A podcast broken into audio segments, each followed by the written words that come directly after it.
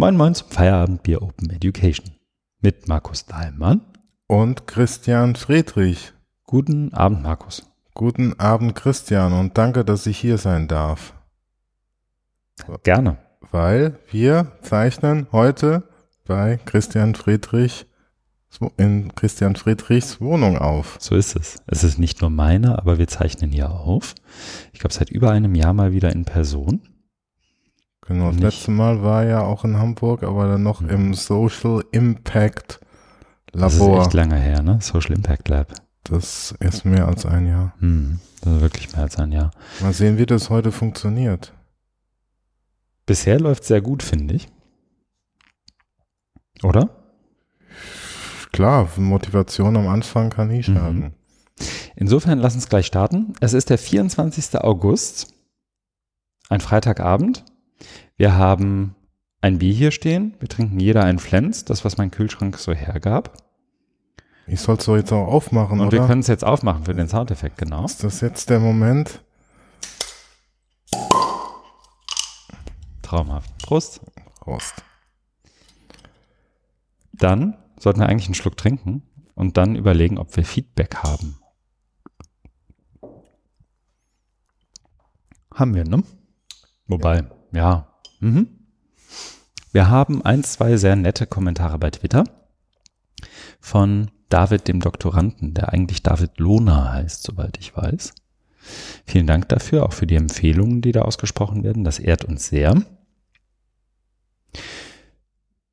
Davon abgesehen habe ich, glaube ich, wobei doch, jemand hat mir bei der Summer School gesagt, dass sie uns regelmäßig hört und mit Genuss hoffentlich. Mit Genuss regelmäßig hört und es durchaus wertschätzt, was wir hier so machen. Vielen Dank dafür. Sowas habe ich ja tatsächlich immer sehr, sehr gerne. Ähm, Gerade wenn man persönlich darauf angesprochen wird. Und irgendwie hört, was ankommt und was nicht. Womit wir eigentlich auch schon beim nächsten Punkt wären, glaube ich. Es sei denn, du hast noch was. Nein, ich habe jetzt auch kein Feedback über das hinaus bekommen. Sehr gut. Dann setzen wir eine Marke und sprechen darüber, was wir so getan haben. Fang doch du mal an. Jawohl. Es ist ja nun echt schon ein bisschen her. Ich habe nachgeguckt, ich glaube über vier Wochen. Letzte oh. Aufzeichnung war am 19. Juli. Inzwischen habe ich die HFD Summer School hinter mich gebracht. Was, glaube ich, negativer klingt, als es gemeint ist. Ähm, war doch ganz ja, okay. War ganz okay. Nee, ich fand die Summer School tatsächlich ähm, noch besser als ohnehin schon erwartet. Die, da durfte ich ja moderieren. Ich fand aber auch tatsächlich sowohl den Ort als auch die Menschen, die da waren, sehr, sehr ansprechend und das hat echt alles gut geklappt. Ich hatte so, ich habe es ähm, nachher, wenn mich jemand gefragt hat, wie es war und ich es beschreiben sollte, dann habe ich gesagt, nach 24 Stunden hat es sich so angefühlt wie zehnjähriges Abi-Treffen. Also im besten Sinne. Also du hast so gemerkt, es gibt irgendwelche Insiderwitze, es ist ein blindes Verständnis von Menschen da, es haben sich schon so kleine Grüppchen gebildet, aber auch das im guten Sinne. Ähm, die Leute sind gut miteinander umgegangen und klargekommen. Und ich glaube, es haben auch alle irgendwie was mitgenommen. Also ich auf jeden Fall. Insofern, das hat, glaube ich, ganz gut geklappt. Dann habe ich eigentlich fast durchgearbeitet auch. Also ich hatte nicht wirklich viel Urlaub. Ähm, unter anderem viel selbstständige Sachen und darunter wiederum auch angefangen, ähm, eine Miniserie an Podcasts für das Hochschulforum oder mit dem Hochschulforum letztendlich aufzunehmen, zu produzieren. Da ist jetzt die erste Folge draußen, die ich hier auch mal verlinkt habe, mit Gina Henry zu kollegialer Beratung. Da geht es letztendlich um ähm, einerseits ein Stück weit Rückblicke auf Prozesse, Ideen, Konzepte, die so im Laufe der Summer School hochkamen. Andererseits aber auch um alles, was sich irgendwie mit Hochschule und digital und Lehre irgendwie in Verbindung bringen lässt. Und da sprechen wir drüber in ja, besagter Miniserie, die, um es gleich vorwegzunehmen, Podcasting the Digital Turn heißt. Uh, uh, uh. Mhm. Der Digital Turn wird jetzt gepodcastet und das beim HFD und ich darf mitmachen. Das heißt nicht Podcast Digital Turn, sondern wirklich Podcasting. Ja. Dann fehlt da nicht noch off, also Podcasting off the digital turn oder on oder about. Na, das kommt drauf an. Ich glaube, da, hier fehlt jetzt äh, ein, wie sagt man, ist das ein Job für Linguisten? Nee, ne? Ja, also es ist ein Gerundium, also das Mhm. ist, ne, Ja, ja. Podcasting soll so dieses aktive. Ja, aber man sagt ja Voll. auch running the mile, nicht running off the mile. Okay. Das, und, und, Digital Turn, wie lange hält der noch an? Oder wann ist der Turn Der endlich? dreht voll sich im Kreis. Und wo, wo, wohin, wohin geht er? Ah, Das, das, das, äh, das ich weiß nicht, ob er links oder rechts geblinkt hat. Oh, in England muss er auch aufpassen, das Linksverkehr. Mhm. Aber- Aber ja, also ja, nee. Ähm, wir gucken mal, wo, wohin der Digital Turn noch so abbiegt. Aber ähm, unabhängig vom Namen fand ich tatsächlich die Idee ganz charmant, mal mit den Leuten zu sprechen. Was ich daran gut finde, ehrlich gesagt, ist, dass ähm, wir da mit Menschen sprechen, die sonst nicht direkt im Scheinwerferlicht stehen. So doof das klingt. Aber du hast ja sonst relativ häufig, wenn ähm, so größere Einrichtungen irgendwie was anfangen, dass die direkt irgendwie mit den, den großen fünf Namen sprechen wollen. Das sind dann auch ganz oft die großen fünf Typen. Ähm, das ist hier auch so, aber eben mit den Leuten, die, die tatsächlich die Arbeit tun und irgendwo ähm, in ihrer Hochschule zum Beispiel im, im Kontext Digitalisierung und Lehre arbeiten. Und da glaube ich auch nochmal ein ganz anderes Bild davon vermitteln, was denn eigentlich mit digital und Lehre so gemeint sein kann, als wenn man immer mit, keine Ahnung, Robotern interagiert oder so. Ne? Und das äh, fand ich irgendwie ganz charmant auch an der Idee. Deswegen finde ich das irgendwie ganz, ganz schön.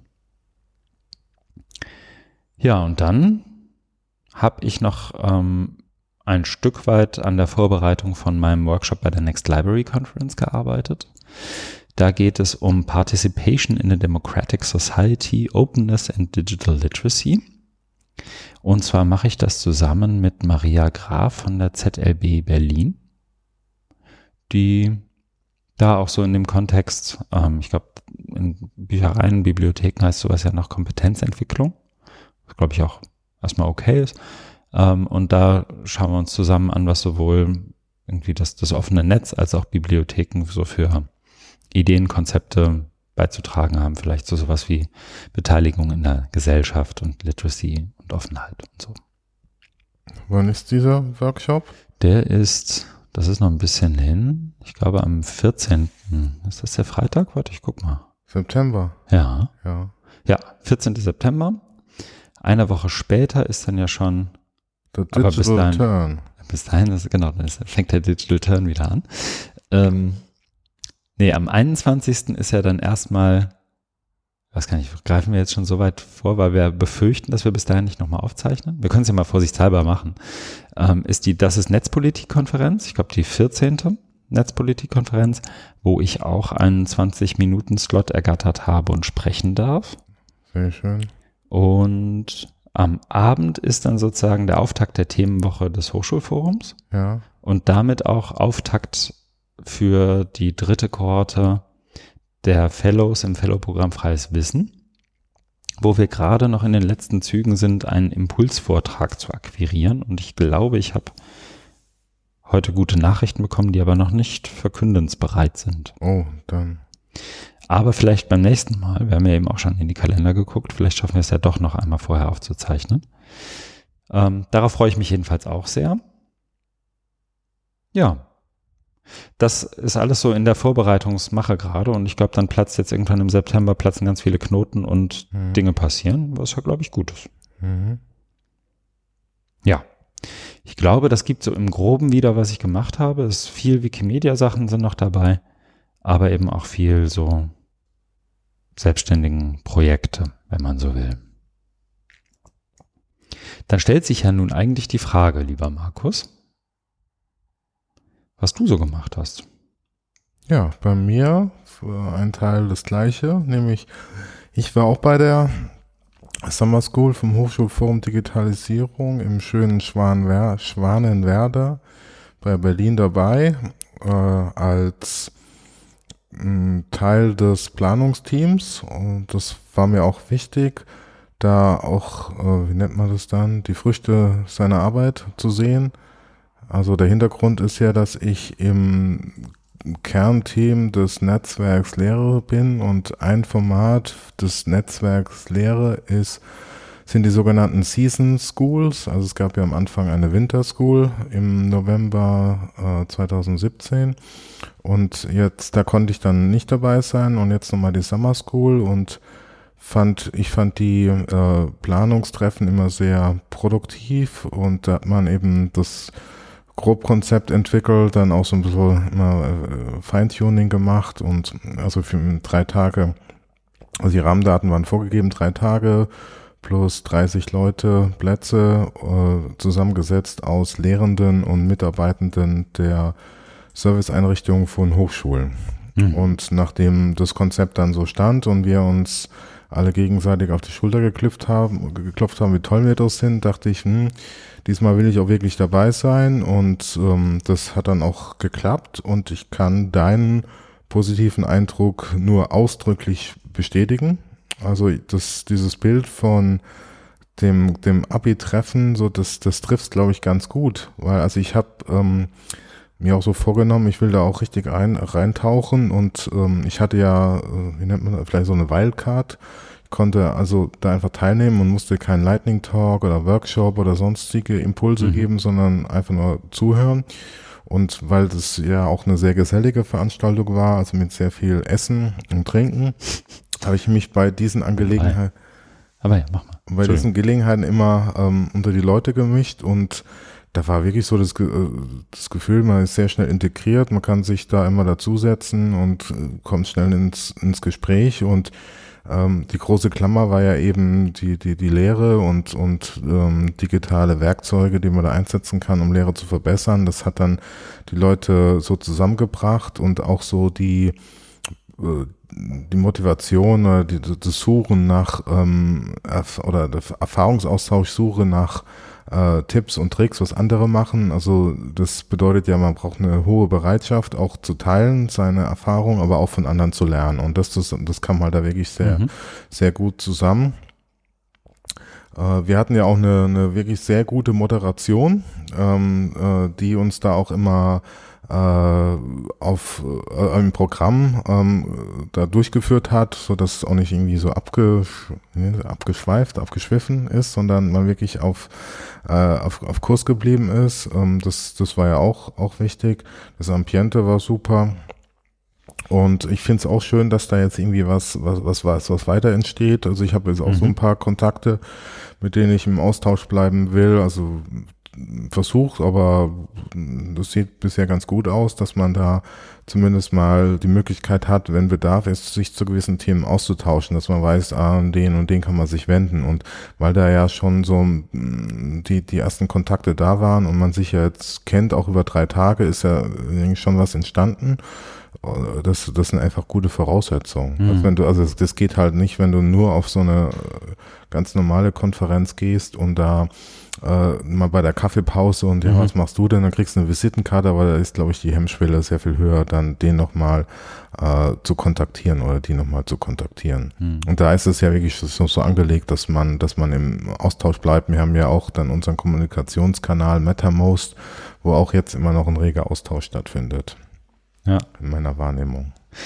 Ich will nur, ich will jetzt nicht irgendwie die, die reingrätschen, aber tatsächlich, was ich fand, ist, es lag, glaube ich, sowohl an der Truppe, aber auch an dem Ort. Ja. Weil es konnte ja einfach keiner weg. Ja. Normalerweise hast du ja so Berliner Tagungen, und Konferenzen. Ja. Ich muss noch meinen Cousin zweiten Grades besuchen, dann bist du abends weg und hängst irgendwo in irgendeiner Bar rum und trinkst ähm, überteuerten und schlechten Gin Tonic oder was auch immer. Und da waren wir ja sozusagen ein, also nicht eingesperrt nicht, eher im Gegenteil. Im aber, goldenen ähm, Käfig. Im goldenen Käfig, genau ähm, weil das ja wirklich so eine Viertelstunde beziehungsweise eine halbe Stunde fast zu Fuß war, glaube ich, vom, vom Strand Bad Wannsee. Ähm, das wäre so der nächste Kiosk wahrscheinlich gewesen, aber da musst du dann erstmal Eintritt zahlen, dass du überhaupt reinkommst. Also du kommst da eigentlich nicht weg. Ähm, und am ersten Abend waren, glaube ich, relativ viele Menschen noch platt und hatten nicht so viel auch ähm, beizutragen, aber am zweiten Abend war es dann ja sozusagen von der Orden und vom Programm her so geplant, dass man sich mal kennenlernt und irgendwie ein paar Leute haben, glaube ich, auch so bis irgendwie elf, zwölf, halb eins irgendwie gequatscht. Und ich glaube, da sind schon ein, zwei ähm, Ideen entstanden, die jetzt auch umgesetzt werden. Ne? Also so in der ersten Folge, die jetzt mit, mit Gina Henry veröffentlicht wurde, sagte sie auch, es hätte sich jetzt ein Erfolgsteam gebildet und mhm. bleiben in Kontakt und beraten sich gegenseitig. Das nur kurz noch eingeworfen, ja. aber ähm, ich halte schon wieder meinen Mund. Dann habe ich, ähm, glaube es war direkt danach, mhm. ähm, Urlaub gemacht in Norwegen. Habe dann meinen alten Kollegen Oliver Tacke, den ich an dieser Stelle nochmal grüßen, das äh, äh, grüße, der ist ja auch ein treuer Zuhörer von uns. Mir der, auch. Äh, klar, Christian grüßt dich auch, Oliver. Der, der kommentiert ja auch mal fleißig. Mhm. Ist jetzt ja auch unter die Podcaster ähm, gegangen, also von Podcast-Kollege zu Podcast-Kollege. Genau. Ich glaube, die meinen das sogar noch einen Zacken ernster als wir. Die lesen so richtige Paper und so. Ne? Ja, bei uns sind es ja mehr so pseudowissenschaftliche, populärwissenschaftliche Beiträge. Ja. Äh, Oliver hat es ja nach Nordnorwegen verschlagen, nämlich nach Tromsø, was ja irgendwie oberhalb des Polarkreises ist. Und da dachte ich, das hat sich gerade so angeboten, verknüpfe ich das mal mit ein bisschen Urlaub und habe ihn dann auch bei seiner neuen Wirkungsstätte, dem Unternehmen Jubel, mhm. besucht, die ja Hauptvertreter, wie nennt man das, von H5P sind, also die, die, Entwick die, die Entwicklung machen. Also H5P ist ja eine Open Source äh, Entwicklungsumgebung für interaktive äh, Web-Elemente. Da hat aber jemand den Pressetext gelesen. Nicht schlecht. Ich dachte, äh, nee, ich dachte, das ähm, trifft soweit ganz gut. Also ich habe auch äh, versucht, da äh, eben keine Pressetexte zu lesen, sondern das irgendwie so in meinen eigenen mhm. Worten zu beschreiben. Und also H5P ähm, sitzen da in Tromsø, ganz weit weg von dem, was wir sonst so in unseren Breitengraden haben oder wo wir sonst mal hingehen. Was auch ähm, die Herausforderung ist, ähm, da weiter Entwickler äh, zu bekommen, so wie ich gehört habe.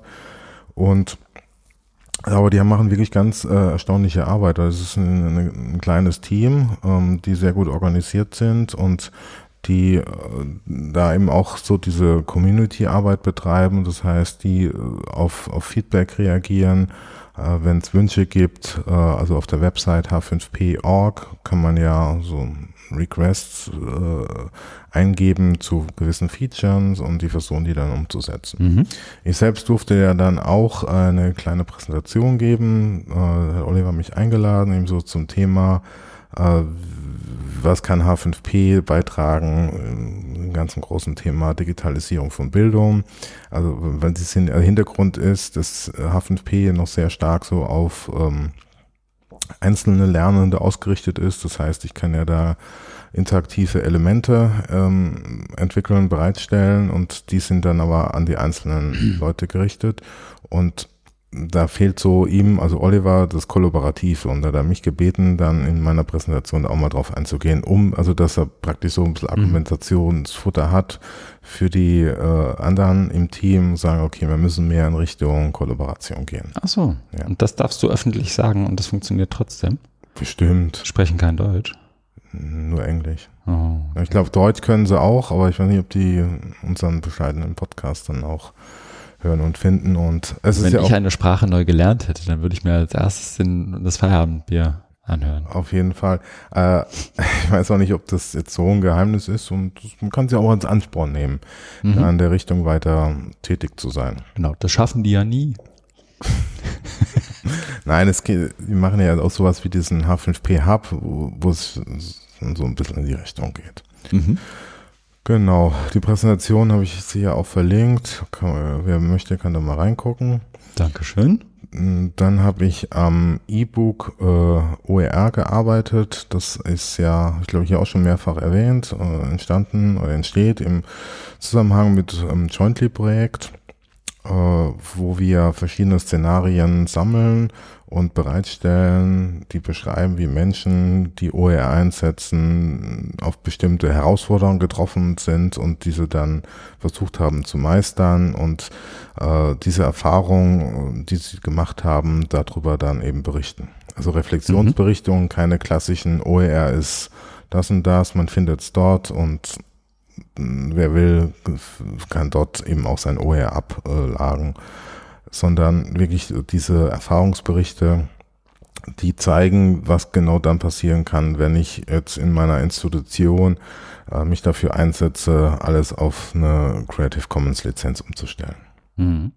Und das meinst du mit Szenarien, also die du sozusagen beschreibst und genau. irgendwie rausarbeitest. Ja, also ich mhm. gucke mich da um, was, was, was ist denn so jetzt die aktuelle Entwicklung, weil OER in Deutschland, da tut sich ja auch dank der Förderung was und ähm, ich habe das ja mal mitbekommen bei den verschiedenen Veranstaltungen, OER-Camps und Festivals und da versuche ich dann eben die Themen abzuleiten. Und eins wäre sowas wie ähm, ein Landesbildungsserver, äh, stellt eben auch komplett um auf OER. Wir haben ja ganz viele Materialien, was sie anbieten, die waren bisher aber nicht frei lizenziert. Dann ist bei denen die Idee entstanden, das können wir doch machen und wie waren dann so die, die internen Prozesse. Und das dann, das beschreiben natürlich die Leute, die dabei waren, nicht ich. Mhm. Äh, die bitte ich dann eben so einen kurzen Bericht darüber zu schreiben macht da auch nicht so viele Vorgaben äh, wie bei so einer klassischen Publikation. Du sagst hier, du hast 10.000 Zeichen und äh, musst zehn Quellen angeben, sondern die sollen es einfach, wie sie denken, das Thema irgendwie rüberbringen. Und wo, wo, also, wo es auch denen überlassen ist, dann zu bestimmen, wie viel interner sie da preisgeben. Mhm. Aber das, dass, dass man da so ein bisschen Eindruck bekommt, wie war der Prozess von vorher auf jetzt. Okay. Spannend. Ja. Ein E-Book. Weißt du, gibt es schon einen groben Zeitplan, wann es. Ja, also ich. Wenn man das liest? Man kann ja dann irgendwann anfangen mit, mit Veröffentlichung. Das wird jetzt in den nächsten Wochen auf jeden Fall passieren. Ich habe jetzt mhm. im Hintergrund äh, die Themen eingesammelt und äh, Autorinnen, Autoren kontaktiert und hoffe jetzt auf Ziel, Zulieferung und dann muss da irgendwie auch noch das bisschen hübsch gemacht werden und, mhm. und aufgebaut werden und dann kann das irgendwann auch das Licht der Welt erblicken. Mhm. Ja. Und wo veröffentlichst du es? Veröffentlichst du es? Ja, das so? wird, das wird äh, einerseits im, äh, auf dem Content-Buffet wird es irgendwie zu finden sein, weil das ja auch aus dem Projekt entstanden ist als Sammelstelle mhm. äh, und also im Internet. Im Internet? Ja. Der Daimann schreibt ins Internet. Genau. Und da das Internet ja noch nicht voll ist, hat es natürlich auch ähm, noch genügend Platz für so ein E-Book. Wir haben zumindest einen vorläufigen Episodentitel, glaube ich. Ja. Hm. Der hat der heißt? Der Daimann schreibt ins Internet. Okay. Perfekte Überleitung zum nächsten Thema. Findest du? Ähm, du hast es reingetan. Muss, ich, I let you be the judge, sagt man, glaube ich, auf Englisch. Also ich habe jetzt nichts mehr Berichtenswertes mhm. gemacht. Das heißt, ich soll erstmal eine Marke setzen, ja, meinst genau, du? Genau. Sekunde, dann mache ich das natürlich gerne. Die Marke ist gesetzt. Du hattest aber noch eine Nachlese zur letzten Episode. Genau, das ist eine Kategorie, die wir, glaube ich, bisher nicht hatten. Und die, die, äh, die ich jetzt hier einführe oder die wir ab und zu mal einführen könnten, wenn ja. es passt. Dann mache ich die jetzt auch dick und fett in unsere Show Notes, damit wir die für immer übernehmen. Und zwar war in der FAZ ein mhm. Artikel, aber war der ist ja noch, aber der ist erschienen am 20.08. Mhm. Und da geht's äh, um die Robo-Creators. Also keine Menschen, die äh, arbeiten, äh, also studentische Arbeiten oder Lernergebnisse bewerten, sondern eben Maschinen, Roboter, Computer. Und das ist, glaube ich, auch mm, ja, ist äh, eines der wenigen Male, dass in so einem in so einer großen Zeitung über das Thema berichtet wird, glaube ich. Also ich habe es bisher, also gerade über dieses spezielle Thema. Natürlich wird in, in so in, in der großen Qualitätspresse viel über Digitalisierung, auch von Bildung geschrieben, aber jetzt speziell zu, zu Robo Creators mm, ist mir noch nicht aufgefallen. Und es hat eben gut, gut gepasst zur vorigen Folge, wo wir ja einen Artikel hatten, der sich um die Robo Creators äh, dreht. Mhm. Das war ja genau hier ähm, aus NPR, More States Opting to Robo Create Students Essay by Computer. Also auch wieder ein, ein Bericht, wo äh, aufgezeigt wird, wie an verschiedenen US-Hochschulen Robocrates eingesetzt wird. Da gab es ja verschiedene Modelle, also einmal auch, dass irgendwie noch ein Mensch drauf gucken muss. Also wenn irgendwie das zu schlecht ist, dann geht, glaube ich, eine Alarmglocke los und dann kriegst du einen Flag und dann guckt ein menschlicher Tutor nochmal drauf. Bei anderen war es, glaube ich, ganz maschinell getrieben, dass mhm. die das, dass die das machen und ja, da, da gab es ja dann auch verschiedene Stimmen ähm, von Zustimmen und ja, das ist eine, eine Erleichterung, Entlastung bis hin, oh Gott, das ist ganz furchtbar, wenn jetzt da die Robocrates die Herrschaft übernehmen. Und hier ist es halt mal so ein bisschen im deutschen Diskurs dann angekommen mit diesem FAZ-Artikel, das Heulen des Fortschritts. Mhm. Glaubst du, jemand bei der FAZ hört das Feierabendbier? Ich habe dir auch mal angeschrieben und, und so ein kleiner Link ist jetzt auch, ich glaube nicht. okay. Du darfst dich dann gerne auslassen. Nee, ich glaube, die FA, nein, nein, nein. Ich dachte nur, ich fände es irgendwie witzig. Aber, sorry. Spleenige Idee, die daran liegen mag, dass ich Flens trinke. Also der Artikel geht genau auch auf diesen Bericht ein, den wir im, im Podcast hatten und mhm. ähm, beschreibt es, beschreibt es nochmal. Mhm. Ja. Ja, nee, ich glaube, ich habe in der Woche auch irgendwie zwei oder drei Artikel zu dem und einem ähnlichen Themen irgendwie in der Fahrt wahrgenommen, was ich irgendwie interessant fand, weil sonst finden sie ja ganz oft Dinge doof, beziehungsweise mhm. lassen Dinge schreiben oder lassen Leute schreiben, die digital und Bildung und Kinder und so, dass alles ganz schrecklich ist. Aber das finden sie dann auf einmal geil, das ist irgendwie auch interessant. Wobei, steht da so nicht, ne? Aber irgendwie, also ich fand das als Gemengelage sozusagen insgesamt interessant, dass sozusagen ja sonst eher aus der FAZ die Themen kommen in, oder die, die, die Artikel zum Thema kommen, wo viel verteufelt wird, glaube ich, mhm. und so viel schwarz-weiß gemalt wird. Mhm. Ähm, und dann jetzt sozusagen das kommt und das ja zumindest so durchaus zwar kritisch, aber jetzt auch nicht komplett, also es wird zwar kritisch beguckt, aber es wird ja jetzt nicht komplett einfach draufgehauen und gesagt, das ist eine doofe Idee, ne? Ja. Ich kenne ja den, den Redakteur, der Friedjof mhm. Küchemann, der mhm. das da mitgeschrieben hat oder verantwortlich dafür mhm. war und wie du sagst, es ist eine Gemengelage. Es ist, der ist ja im Feuilleton, die ja eben auch einen kritischen äh, Anspruch haben. Und ich nehme an, ihm war das Thema eben auch wichtig und ist auch hochgepoppt und hat mhm. gesagt, da, müssen wir auch mal drüber berichten, aber im Feuilleton und nicht im, im Wirtschaftsteil, mhm. wo es dann, wo dann gesagt wird, hier, das ist, spart so und so viele Millionen ein und die Lehre äh, verbessert sich qualitativ. Mhm. Okay, danke, dass du das noch eingeworfen hast, als Ergänzung noch zum letzten Mal. Ich würde eine Marke setzen, glaube ich, ne? Tu das. Mhm. Gesetzt. Dann kommen wir dazu, was wir gelesen haben. Das ist, glaube ich, diesmal, ähm, zumindest mir ist es irgendwie, ich habe mich nicht so ganz wohl gefühlt, als ich auf die Liste geguckt habe, weil es irgendwie nicht so, schon lange her, dass viele Dinge drin gelandet sind. Ähm, was, glaube ich, einfach an der Sommerpause liegt. Ja, ist auch mal ganz gut, wenn da nicht 20 Artikel du, äh, drinstehen und wir da so im Schwanzgalopp durchhecheln müssen, wie wir es halt sonst hatten. Da hast du ja mal noch fünf Artikel einen Tag vorher reingepastet, um mich zu ärgern. Mhm. Das habe ich diesmal nicht geschafft. Leider. Aber du hast dafür was geschrieben. Das ist aber, glaube ich, jetzt auch schon zumindest ein paar Wochen her, ne? dass es veröffentlicht ist. Ziemlich genau vier Wochen fast. Ja. Bildung in Deutschland 2018. Dr. D. im Merton Magazin. Der fünfte Eintrag deines digitalen Tagebuchs. Ich weiß nicht, ob wir dich, ähm, es steht ja eigentlich auch drunter, dass du Dr. D bist. Das ist jetzt kein großes Coming-out für dich, ne? Äh, nein. Du guckst gerade so kritisch. Äh, so, ich bin nur gespannt wir, auf deine. Wenn wir remote aufzeichnen, sehe ich das ja ich nie. Jetzt bin ich ein bisschen irritiert, wenn der Daimann mich hier gespannt auf deine, Gespannt auf deine Ausführungen. Mm, ich würde es mir, glaube ich, nicht anmaßen, in Gegenwart des Autors etwas zu, auszuführen, das er ja nun geschrieben hat. Ich sehe gerade, es gibt einen Kommentar dazu. Vielleicht lesen wir einfach den beispielhaft vor. Gucken mal, was passiert. Ah, guck. C. Vogel schreibt vor 22 Tagen, danke für den erfrischenden Blick auf das doch sehr technokratische Dokument. Damit ist wohl der Bildungsbericht gemeint. Genau. Ich bin gleichermaßen der Meinung, dass wir uns wieder stärker einem Bildungsverständnis zuwenden müssen, das eine Selbstbestimmung ermöglicht. Gleichermaßen muss ich aber feststellen, dass dies auf eine, wenn auch gut gemeinte, akademische Perspektive ist.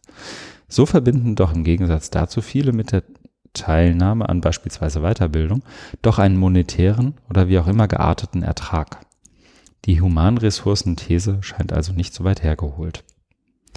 Kannst du mit diesem Kommentar leben als Autor dieses Textes, Markus? Ja, ich freue mich über. Den, den Kommentar und ja, kann auch, kann auch zustimmen. Äh, sehe das ähnlich auch mit dieser gut gemeinten akademischen Perspektive. Äh, gleichwohl ich ja auch genau mhm. in dieser äh, Filterblase drin bin. Jetzt unternehme ich doch mal den Versuch, sorry, aber ich glaube, es ist einfacher, uns zuzuhören, wenn man weiß, worum es geht. Ne? Ähm, es geht darum, dass du über den Bericht Bildung in Deutschland 2018 schreibst, den wir, glaube ich, auch hier im Feierabendbier zumindest schon mal erwähnt hatten. Erwähnt hatten und kurz auch besprochen hatten, wenn auch nicht umfassend.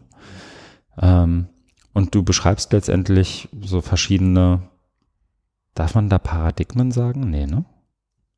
Also, oh. wenn ich es noch richtig erinnere, ist ein bisschen her, dass ich es gelesen ja. habe, aber du ähm, versuchst, glaube ich, so ein paar, so, so wie es so deine Art ist, dich an dem Bildungsverständnis ein Stück weit abzuarbeiten. Ne? Ja, genau. Also das mhm. ist ja auch ähm, das Ziel der Kolumne, mhm. dass ich ähm, mit einem ausgewiesenen Bildungsverständnis oder auch, auch einem äh, klar dargelegten Bildungsverständnis mir die Digitalisierung oder die Entwicklungen der Digitalisierung angucke. Und das versuche ich dann anhand von äh, Dokumenten oder also gewissen Dingen, die passieren. Und in dem Fall war es eben dieser Bildungsbericht 2018, den ich dann zum Anlass genommen habe, um eben auch über das Bildungsverständnis zu schreiben, weil die ja auch ähm, äh, Passagen da drin haben, die so in die Richtung gehen, aber mhm. es, es geht halt auch viel durcheinander und der Schwerpunkt ist dann, oder die, die Richtung geht dann eher so in diese Humankapital-Geschichte, äh, wo es drum geht, der Mensch muss sich eben ständig selber optimieren und in, sein, in seine Ressourcen investieren und ja, als produktives Mitglied der entfesselten digitalen Gesellschaft zu agieren. Mhm. Ja, und versucht dann, also das ist immer so der Einstieg, wo ich mich dann so ein bisschen reibe und abarbeite und dann äh, das nochmal versuche, so ein bisschen grundlegender zu diskutieren. Äh, auch damit mit, also hier habe ich dann auch ältere Sachen da nochmal rein, reingeworfen, also was so mit, mit Digitalisierung und oder digitale Transformation, was da, was da gemeint ist. Also hier was glaube ich hier mit Fremd- und Selbststeuerung, was da im Vordergrund steht. Mhm. Äh, dann, also ich versuche da immer viel, viel reinzupacken, also um auch ein Verständnis ähm, dafür zu, ähm, zu entwickeln, was wir hoffentlich äh, dann auch gelingt. Aber ich äh, merke halt auch, also es gibt halt noch keine, also wenn man jetzt aus, aus wissenschaftlicher Sicht drüber spricht, es gibt ja noch keine Theorie der Digitalisierung. So, so dass es halt hier auch immer so ein Versuch ist, da eine gewisse Deutung dem Ganzen. Das kann nachvollziehbar sein, hm. aber auch nicht.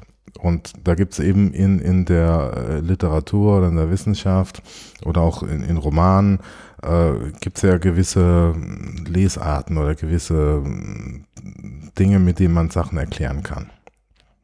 Und da habe ich dann eins gefunden in einem Buch äh, von einem Systemtheoretiker, was, was sich nennt äh, Paradoxienmanagement. Also das Buch heißt äh, wenn links, äh, wenn links rechts ist und links re äh, rechts links. Und das habe ich dann versucht zu übertragen auf Digitalisierung. Und also einmal mal zu zeigen, was, was passiert da. Also mhm. ne, ein bisschen tiefer zu bohren, weg von der Oberfläche. Um, um den Ganzen so ein bisschen Sinn zu, zu geben, um, um auch Menschen einzuladen, damit, damit zu denken und ähm, ja, das so ein bisschen Werkzeuge an die Hand zu geben, mit denen man das Ganze analysieren kann. Also auch weg von, von den Hype und diesem ganzen, äh, jetzt passiert da was und da werden da Millionen ausgegeben und, und, und, und die Politik beschließt jetzt äh, diese und diese Maßnahme, sondern auch ist so, ein Verständnis, also dahinter zu gucken. Hm. Genau. Und das versuche ich dann alles irgendwie da reinzurühren, also reinzuwerfen, rühre da ein bisschen dran, drin rum und gucke dann, dass da irgendwie auch noch äh, ein gut verdaulicher Text entsteht. Ich glaube, da, da halte ich mich ja selber immer ein bisschen für den Maßstab. Ich glaube, wenn ich das lesen kann und äh, das Gefühl habe, es verstanden zu haben, dann hast du das, glaube ich, erfüllt. Ja, und ich ähm, bin damals schon drüber gestolpert und stolper jetzt wieder drüber, dass du wieder Maurizio Ferrari ähm, beziehungsweise seinen Artikel in der NZZ aufgreifst. Ja. Den wir hier ja auch schon mal hatten. Genau. Ähm, den ich immer noch in meiner Leseliste habe, ich gebe es ungern zu. Aber den ich immer noch nicht gelesen habe und immer noch gerne mal lesen möchte. Vielleicht mache ich das dieses Wochenende mal. Lohnt sich. Mhm. Also weil da genau auch das passiert, was ich versuche, eben dem Ganzen so ein bisschen Sinn äh, zu geben und der macht das ja so, so thesenhaft und mhm. mit, mit diesen äh, Gegenüberstellungen dann mhm. und diskutiert die dann. Genau, diese Dichotomien. Ja. Mhm. Okay. Haben wir das eigentlich behandelt, so ein bisschen, ne? Ja, also. Ja. ja. Dann ist die Marke hiermit gesetzt. Das nächste ist, glaube ich, eher, na, überhaupt nicht Hausmitteilung, sondern Mitteilung. Ähm, beziehungsweise wollte ich das einfach noch mal hier reinwerfen und highlighten, weil ich es großartig finde. Und zwar hat Audrey Waters am 28. Juni, also auch schon ein bisschen her, bekannt gegeben, dass ihr Teaching Machines Buch von MIT Press veröffentlicht werden wird. Futur 2. Ja. Tolle Sache. Aber das Buch ist ja noch nicht geschrieben, sondern das muss ja jetzt schreiben. Das, so, so, so ich das. So habe ich es auch verstanden. Verstanden. Ich glaube, was, was ich daran auch gut finde und auch das sozusagen, ich weiß gar nicht, ob wir das beim letzten Mal schon hatten oder ob das sich irgendwie überschnitten hat. Äh, ich fange mal andersrum an. Was ich daran sehr gut finde, ist, dass es ja nun echt viele Menschen gibt, die irgendwie von Bildung und Technologie leben und meiner Meinung nach eigentlich was anderes tun sollten. Und ähm, das ist hier, äh, das Gegenteil ist in diesem Fall der Fall. Und deswegen finde ich es immer wieder gut, wenn jemand wie Sie es irgendwie hinkriegt oder wenn jemand wie Sie ähm, ein regelmäßiges oder ein sicheres Einkommen generiert aus dem, was sie da tut. Ähm, das finde ich sowohl gut, wenn es um Buchdeals geht. Ich finde es auch vollkommen fein und super, wenn Menschen sie zu Talks einladen und sie die aufschreibt und dann da hält. Ich kann aber durchaus verstehen, dass sich das nicht nur prekär anfühlt, sondern dass es letztendlich auch prekär ist. Und gerade so längerfristige Dinge, die einem mal für acht, neun, zehn, zwölf Monate, wie jetzt auch die Spencer Fellowship, die sie hatte, ähm, geben ihr da, glaube ich, ein bisschen Sicherheit. Und das hofft, lässt zumindest hoffen darauf, dass sie damit noch ein bisschen weitermachen kann. Ähm, was sozusagen meine Überleitung ist in ein Thema, das ich überhaupt nicht in den Shownotes habe, was, was ich aber mir, glaube ich, vorgenommen hatte, kurz anzusprechen, nämlich jeder und jede, die in ihrem oder seinem Leben mehr als dreimal was von Audrey Waters gelesen hat, möge bitte auf den Link klicken, den ich gleich noch in die Show Notes haue und Audrey Waters unterstützen. Da gibt es bei Patreon einen Link, da kann man monatlich irgendwie 3, 4, 5 Euro reinhauen. Mein Gefühl wäre, dass Menschen, die hier zuhören, durchaus ab und zu mal in der Lage sind, 2 Euro zu geben. Und wenn es nur einer ist, ist auch okay. Ähm, den einfach mal da reinhauen und es ihr ein bisschen leichter machen, das zu schreiben, wovon wir letztendlich alle auch immer ein Stück weit abhängig sind. Ja. Ähm, äh, das kommt von, ich weiß gar nicht, hatte ich das beim letzten Mal? Ich muss echt nachgucken. Und wenn nicht, dann, und wenn doch, dann sage ich es halt zweimal. Ich suche gleich den Blogbeitrag von Kin Lane, der ja ihr Lebensgefährte ist und so entsprechend auch irgendwie hautnah mitkriegt, wie sie das so alles erarbeitet, was sie da erarbeitet. Und ähm, der hat sich, glaube ich, ein bisschen Frust von der Seele geschrieben und das einfach mal rausgehauen. Woraufhin die monatlichen Patreon-Zuteilungen von ihr zumindest mal von irgendwie 600 Dollar auf einen guten Tausender gestiegen sind. Mhm. Ähm, hast du das gesehen? Ich suche es gerade mal hier. Nee, aber ich kann es, äh, verstehen. Also ich ja. finde es auch gut. Also es ist einerseits traurig, ne, dass mhm. es so schleppend ist. Andererseits geht es, glaube ich, nur, wenn man dauernd oder öfter eine, eine Erinnerung, nur so eine Mahnung dann, dann, mhm. dann rausschickt. Ich habe mich auch gefreut ähm, für Sie über diesen äh, äh Vertrag jetzt beim Verlag, mhm. weil das ja auch so jetzt äh, so eine Art Ritterschlag ist weil sie, bisher war sie ja ähm, nicht so, also im, im akademischen Zirkel, weil sie ist ja, ähm, also da, da das ist ja auch kein Geheimnis, oder das sagt sie immer sehr offensiv, dass sie äh, als äh, Doktorandin äh, mhm. abgebrochen hat, mhm. Dropout, was ja äh, eher negativ belegt ist und, und ist ja dann mehr so journalistisch jetzt tätig, ne? Also auch mit, mit ihrem Blog äh, Hacking Education und den, der ganzen tollen ist ja eine journalistische Arbeit. Mhm. Und jetzt mit dem Buchvertrag äh, bei MIT University Press geht's ja wieder äh, in Richtung akademisches Schreiben. Ja. Und das, das ist einfach wichtig und, und, und richtig, weil wir so Leute brauchen im Diskurs, die, die diesen Blick haben, ähm, diesen ganz klar, also ich glaube, das hängt natürlich auch sehr stark mit ihrer Biografie zusammen. Ne? Also weil ich glaube, sie hat auch immer so eine Tonalität drauf, was ähm, also sehr deutlich, sehr, sehr prägnant, pointiert ist, was mhm. so ein akademischer Schreiberling und ich nehme mich davon mit ein, ne? also wir schreiben da gerne geschwur, geschwafelt, geschw, geschwurfelt ne? und möglichst abstrakt und ergötzen uns dann selber an unseren geilen Satzkonstruktionen. Äh, ist, ist ja also für das. Auch eine Dimension von Openness, ne? Ja. ja. Und äh, ist, ist ja für, für den, für den Inner Circle ähm, dann, dann schön und irgendwie lese ich auch gern solche Bücher auf der anderen Seite.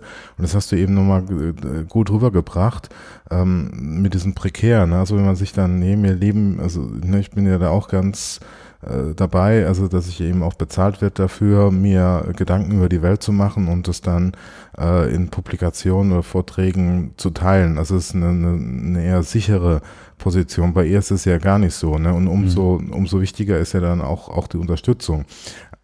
Aber eben auch was, was, was mir daran so gut gefällt, ist einfach dieses, ähm, dieses Kritische, ne? Und ich glaube, also das schafft man, äh, weil, weil so so in der Art ist mir das halt auch noch nicht so oft untergekommen. Also wie bei ihr der Stil ist, äh, sondern äh, bei den bei den anderen, äh, also in der akademischen Literatur, da arbeitet man sich ja dann eher an Theorien ab ne? und und versucht es dann mit einer anderen Theorie zu entkräften, zu widerlegen und haut sich da auch gerne mal die Sachen um die Ohren. Aber bei ihr ist ja, kommt ja dieses Investigative sehr stark raus, ne? dass, sie, dass sie Dinge aufdeckt, die man sonst nicht am Schirm hat, die halt auch total relevant sind. Und man könnte jetzt auch spitz ähm, formulieren, dass, dass, dass eben die Akademie da schläft, also auf, auf vielen Augen blind ist, was, was diese Entwicklung betrifft, was ja eigentlich dann auch wieder Futter sein sollte für eben äh, Analysen, ne? also wissenschaftliche Analysen. Ne? Was bedeutet das, wenn jetzt bei äh, großen AdTech-Konzernen die und die Entscheidung getroffen wird mhm. ne? und, und also die, die Politik und, und also dann eben, das, das ist ja genau das, was ich mir versuche, dann mit einem, mit einem Bildungsverständnis daran zu gehen und sagen, nee Leute, also das hat mit einem, mit, mit einem einigermaßen vernünftigen Bildungsverständnis nichts zu tun. Mhm. Und das, und das, das passiert ja in Deutschland nicht so, sondern das habe ich ja selber ähm, Ende letzten Jahres erlebt bei, bei der Tagung Universität 4.0. Das ähm, ne, super plakativer Titel, aber das war halt so eine reine Akademie Selbstbeweihräucherungsveranstaltung. Mhm. Ne? Also wir gucken uns das an, machen, machen unsere ganz klassischen Formate, ähm, erzählen uns was, ne? Vorträge, sitzen dann 10, 20 Leute drin, hören sich das an. Also man die die, die Menschen, die die Vorträge machen, machen sich auch viel Mühe. Die Vorträge sind gut, aber irgendwie, weißt du, wie ich meine? Da, da, also, das ist irgendwie, also, da ist man doch auch in, in, in so einer Blase, ne? Also macht es um, um sich da irgendwie ähm, jetzt, ähm, also nicht, ich will jetzt nicht sagen zu befriedigen, aber auch ein Stück weit zu beruhigen. Okay, jetzt haben wir uns die Digitalisierung ja, angeguckt, aber man arbeitet da mit seinen eigenen Mitteln, also mit, mit, mit Vorträgen, mit Argumenten, mit, mit irgendwie Theorien. Aber das hat doch mit der Wirklichkeit, was, was da um uns passiert, also äh, wenig zu tun. Also es ist ein, ein zahnloser Tiger und, und ein, ein, stumpfes Schwert, ne, was, was man da, weil, äh, also auch dieses, diese ganze unpolitische Haltung, die da gezeigt wurde, die hat mich eben auch sehr irritiert. Ne? Dass man Mhm. gesagt, okay, Digitalisierung haben wir uns jetzt angeguckt, wir haben jetzt, äh, der Vorstand hat dieses und jenes dazu gesagt und das ist, ne, das ist jetzt unser Statement und jetzt gehen wir weiter zum nächsten Thema. Ja, also ich habe, glaube ich, ähm, wir können die ganze Folge eigentlich damit füllen jetzt. Ähm, das erste, was bei mir hängen geblieben ist, von dem, was du gesagt hast, war, die wird nicht so ganz ernst genommen, weil die ist ja äh, hier PhD-Dropout, ne? Ähm, das erste, was mir einfällt, ist ja sozusagen diese Mystifizierung des, äh, des Start-up-Gründers, der ja auch immer ein Dropout sein muss und dann irgendwo in der Garage irgendwas hochgezogen hat. Ähm, bei denen wird das genau andersrum gesehen, ne? Also so, das sind aber auch dann ähm, meistens Typen, die dann ernst genommen werden, weil sie der Dropout sind und weil sie einen eigenen Kopf haben oder was auch immer. Und sie hatten ja diese visionäre Idee. Und wenn dann jemand hergeht und irgendwie pointiert auseinander nimmt, was andere so tun in dem Kontext und eben Audrey Waters ist und nicht irgendwer anders, ähm, dann ist jemand wie sie ja auch durchaus irgendwie im ständigen, nicht mal ständiger Kritik, das wäre noch okay, aber auch einer ähm, ständigen Beschimpfen ähm, und, und einem ständigen, äh, wie soll ich sagen, fehlen die deutschen Begriffe dafür, so eine Art ständigen Verfolgung und ständigen Harassment letztendlich ausgesetzt. Deswegen er sehr viele Dinge auch abgeschaltet hat, unter anderem die Kommentarfunktion. Ähm, dazu glaube ich noch, und das ist ja was, was irgendwie nicht nur dir auffällt, sondern ja auch vielen anderen auch. Ich glaube, wenn man nach dem akademischen Pendant von Audrey Waters suchen würde, dann wäre das so eine Mischung aus ähm, Oliver Del Haye und Neil Selwyn, so ein bisschen. Heißt er so? Der Haie? Der Hai? Der Hai? Wir Ja. hatten ihn schon so oft und ich Ja, kann den Nachnamen ja, immer noch ja. nicht aussprechen. Ähm, also, und ob das jetzt inhaltlich genauso passt, sei mal dahingestellt, aber man merkt ja schon, wie zumindest dann jemand wie, wenn du Neil Selwyn liest, wo es ja schon sehr viel milder wird und sehr viel differenzierter und Differenzierung ist ja erstmal nicht schlecht, hilft aber nicht zu verstehen, was er meint. Ne? Und das ist was, wo sie, glaube ich, gut drin ist, sowohl differenziert zu sein, als auch ähm, zu verstehen zu geben, was sie denn da meint. Und das wäre eigentlich nur noch ein Grund da, irgendwie mal ein bisschen Geld für auszugeben. Also ich habe das gelesen und ich äh, kaufe sonst immer brav mein T-Shirt und gebe irgendwie einmal, zweimal im Jahr irgendwie Sachen. Ähm, habe aber auch nochmal so drüber nachgedacht, weil ähm, wir hier, glaube ich, auch schon das eine oder andere Mal mh, nicht nur ihre Sachen hatten, sondern wir auch persönlich in unserer Arbeit letztendlich profitieren von dem, was sie da tut. Und habe überlegt, was ist mir das wert? Und den Betrag habe ich jetzt auch bei Patreon, wie sagt man denn, committed? Monat, ich gebe den monatlich darüber. Mhm. Deswegen hiermit der Aufruf, es auch auf sowas Monatliches zu machen, weil das ist, glaube ich, was, was jeder nachvollziehen kann. In dem Moment, wo monatlich Dinge reinkommen und nicht einmalig, ist es irgendwie auch einfacher, die Arbeit zu machen. Mhm. Jetzt, wo du trinkst, will ich gleich mal dazwischen grätschen. Also nicht, ähm, weil es gegen Patreon geht, sondern was, Mhm. ähm, das finde ich auch äh, unterstützenswert und werde das auch machen. Ich habe ja auch ein T-Shirt, zumindest ein T-Shirt auch mal Ich gekauft. immerhin zwei. Ja. Aber ja. Mhm. Ähm, so, mir geht's nochmal zurück zum, zum Buch und was du gesagt hast mit Del Haye und Selvin. Äh, spannend werde jetzt zu sehen sein, wie dann dieses Buch ähm, in der akademischen Community aufgenommen wird, rezipiert Mhm. wird, ist ja der, der Vorausdruck. Ne? Also ob dann, ob genau dieses Makel des PhD Dropout im Vordergrund steht und sagt, ja, hier Nestbischof, sie versucht jetzt mal und sei jetzt so als Quereinsteigerin, ne? Mhm. Und und und vers und er könnte jetzt auch, das ist, das ist sehr provokant, ne? Auch auch ähm, äh, das irgendwie so in Richtung formulieren, das ist jetzt auch nochmal so von ihr der Versuch, ähm, äh, da Zugang zu bekommen zur, zur also nachdem sie äh, zur Akademie, nachdem Mhm. sie ja ähm, da rausgeflogen ist oder, oder beziehungsweise selber das aufgekündigt hat, ne? Aber man hat sie ja nicht genommen oder die, also was, ne, also die, die, die Verbindung wurde ja ähm, gekappt und ähm, eigentlich ist es ja auch so, glaube ich, erst, erst wenn auch, äh, wenn du so einen Doktortitel hast, dann bist du ja auch irgendwie Vollakademiker und bist dann Mitglied der, der akademischen Gemeinschaften. Das war sie ja dann dadurch nicht. Und jetzt könnte man ja spitz sagen, jetzt versucht es da über den Umweg nochmal, um sich da ähm, Reputation zu Mhm. holen. Ne? Aber das ist natürlich jetzt, ne, das sind nur so laute Gedanken, deswegen machen wir den Podcast. Ne? Mhm. Also das ist jetzt natürlich nicht zitierfähig, was, was ich hier sage, sondern ich möchte einfach nur meine Gedanken teilen Mhm. mit, mit dir und den anderen. Ne? Und ähm, das, du meinst ja auch nicht, dass das so bei dir ankommt, sondern dass so rezipiert wird. Ja, genau, mhm. genau. Das, also genau, das ist ja mal, also wie, wie, wie das, wie das dann aufgenommen wird. Ne? Mhm. Also in, in der Kritik und welche, welche Rolle das spielt. Ne? Ob dann so arrivierte ähm, Professoren, Professorinnen, ähm, die in die Richtung gehen würden, also weil, weil da gibt's ja schon einen, äh, einen starken Link, nämlich, dass man sagt, Wissenschaft sollte ja auch auf Kritik äh, ausgerichtet sein, also Dinge zu hinterfragen, auch äh, unsere gegenwärtige oder generell Lebensumstände, äh, soziales Gefüge und so weiter und und und da passiert ja gerade einiges und das sollte eben auch ähm, Gegenstand von Kritik sein. Und mhm. deswegen, das ist ja auch meine Kritik dann an, an der Kritiklosigkeit, ne? also der, der äh, deutschen Erziehungswissenschaft an der Digitalisierung. Dass man das, also auf, also gerade, also da genau in die, in die Richtung, wo Audrey Waters geht, sondern man, man kritisiert es ja mit, mit, mit, mit Theorien. Also man, ne, also vor ein paar Jahren, als der MOOC-Hype war, dann so ein Buch dann von Rolf Schulmeister, das fand ich damals bemerkenswert, aber der dann der draufgehauen äh, auf, auf, auf den äh, didaktischen Reduktionismus. Ne? Das wäre mhm. alles Behaviorismus, das stimmt ja auch alles, aber das, ne, das dann gleich so die, die, die, die, Rea die, die Reflexe oder die Reaktionsmuster gesehen, ne? auf was man reagiert und wie man reagiert. Ne? Und so das Geschäftsmodell, das haben sie damals auch schon so drin gehabt, aber danach kam, kam irgendwie nichts. Ne? Also in den letzten, das ist jetzt bestimmt vier, fünf Jahre her, in den letzten Jahren ist mir nichts untergekommen. Also wirklich aus der Fachcommunity, aus der, aus der deutschen Erziehungswissenschaft, wirklich schon mal so, so, so also wer da Gegenbeispiele hat, meldet sich gerne über die bekannten Wege, aber mir ist da nichts untergekommen, ne? die, die mal so einen kritischen Blick drauf werfen. Also auch gerade so ne, diese, diese aktuellen äh, mhm. Entwicklungen, mit, mit, mit den Zusammenhängen aus, aus ökonomischer Perspektive. Ja, Martin Lindner mit, mit äh, die Bildung und das Netz. Der nun auch irgendwie, also dem man durchaus Aussteigertum vorwerfen könnte. Ja.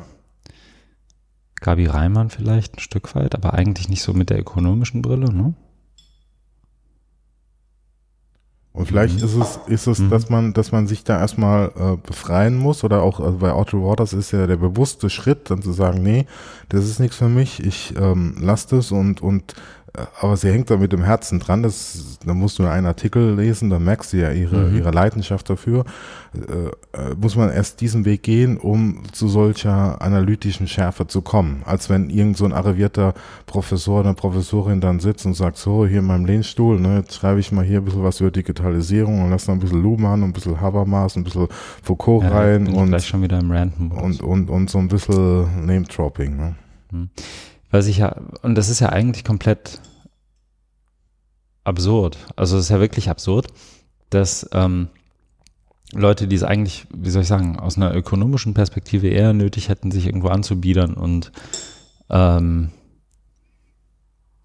irgendwie den, dem, dem Geld nach dem Mund zu reden, ähm, sich dann hervortun. Und das sind ja nun auch wirklich nicht viele. Und es gibt wahrscheinlich auch, also das ist ja jetzt, wie soll ich sagen, eine anekdotische Betrachtung und keine Analyse ist. Aber es ist ja schon irgendwie absurd, dass Leute, die irgendwie, wie soll ich sagen, wenn du in Deutschland deine Professur hast und irgendwie dein, ne, deine Professur halt hast, dann sind es ja eigentlich nur noch wenig Dinge, die dir irgendwie passieren können, damit es dir irgendwann mal schlechter geht. Also du müsstest schon echt viel, viel Mist bauen.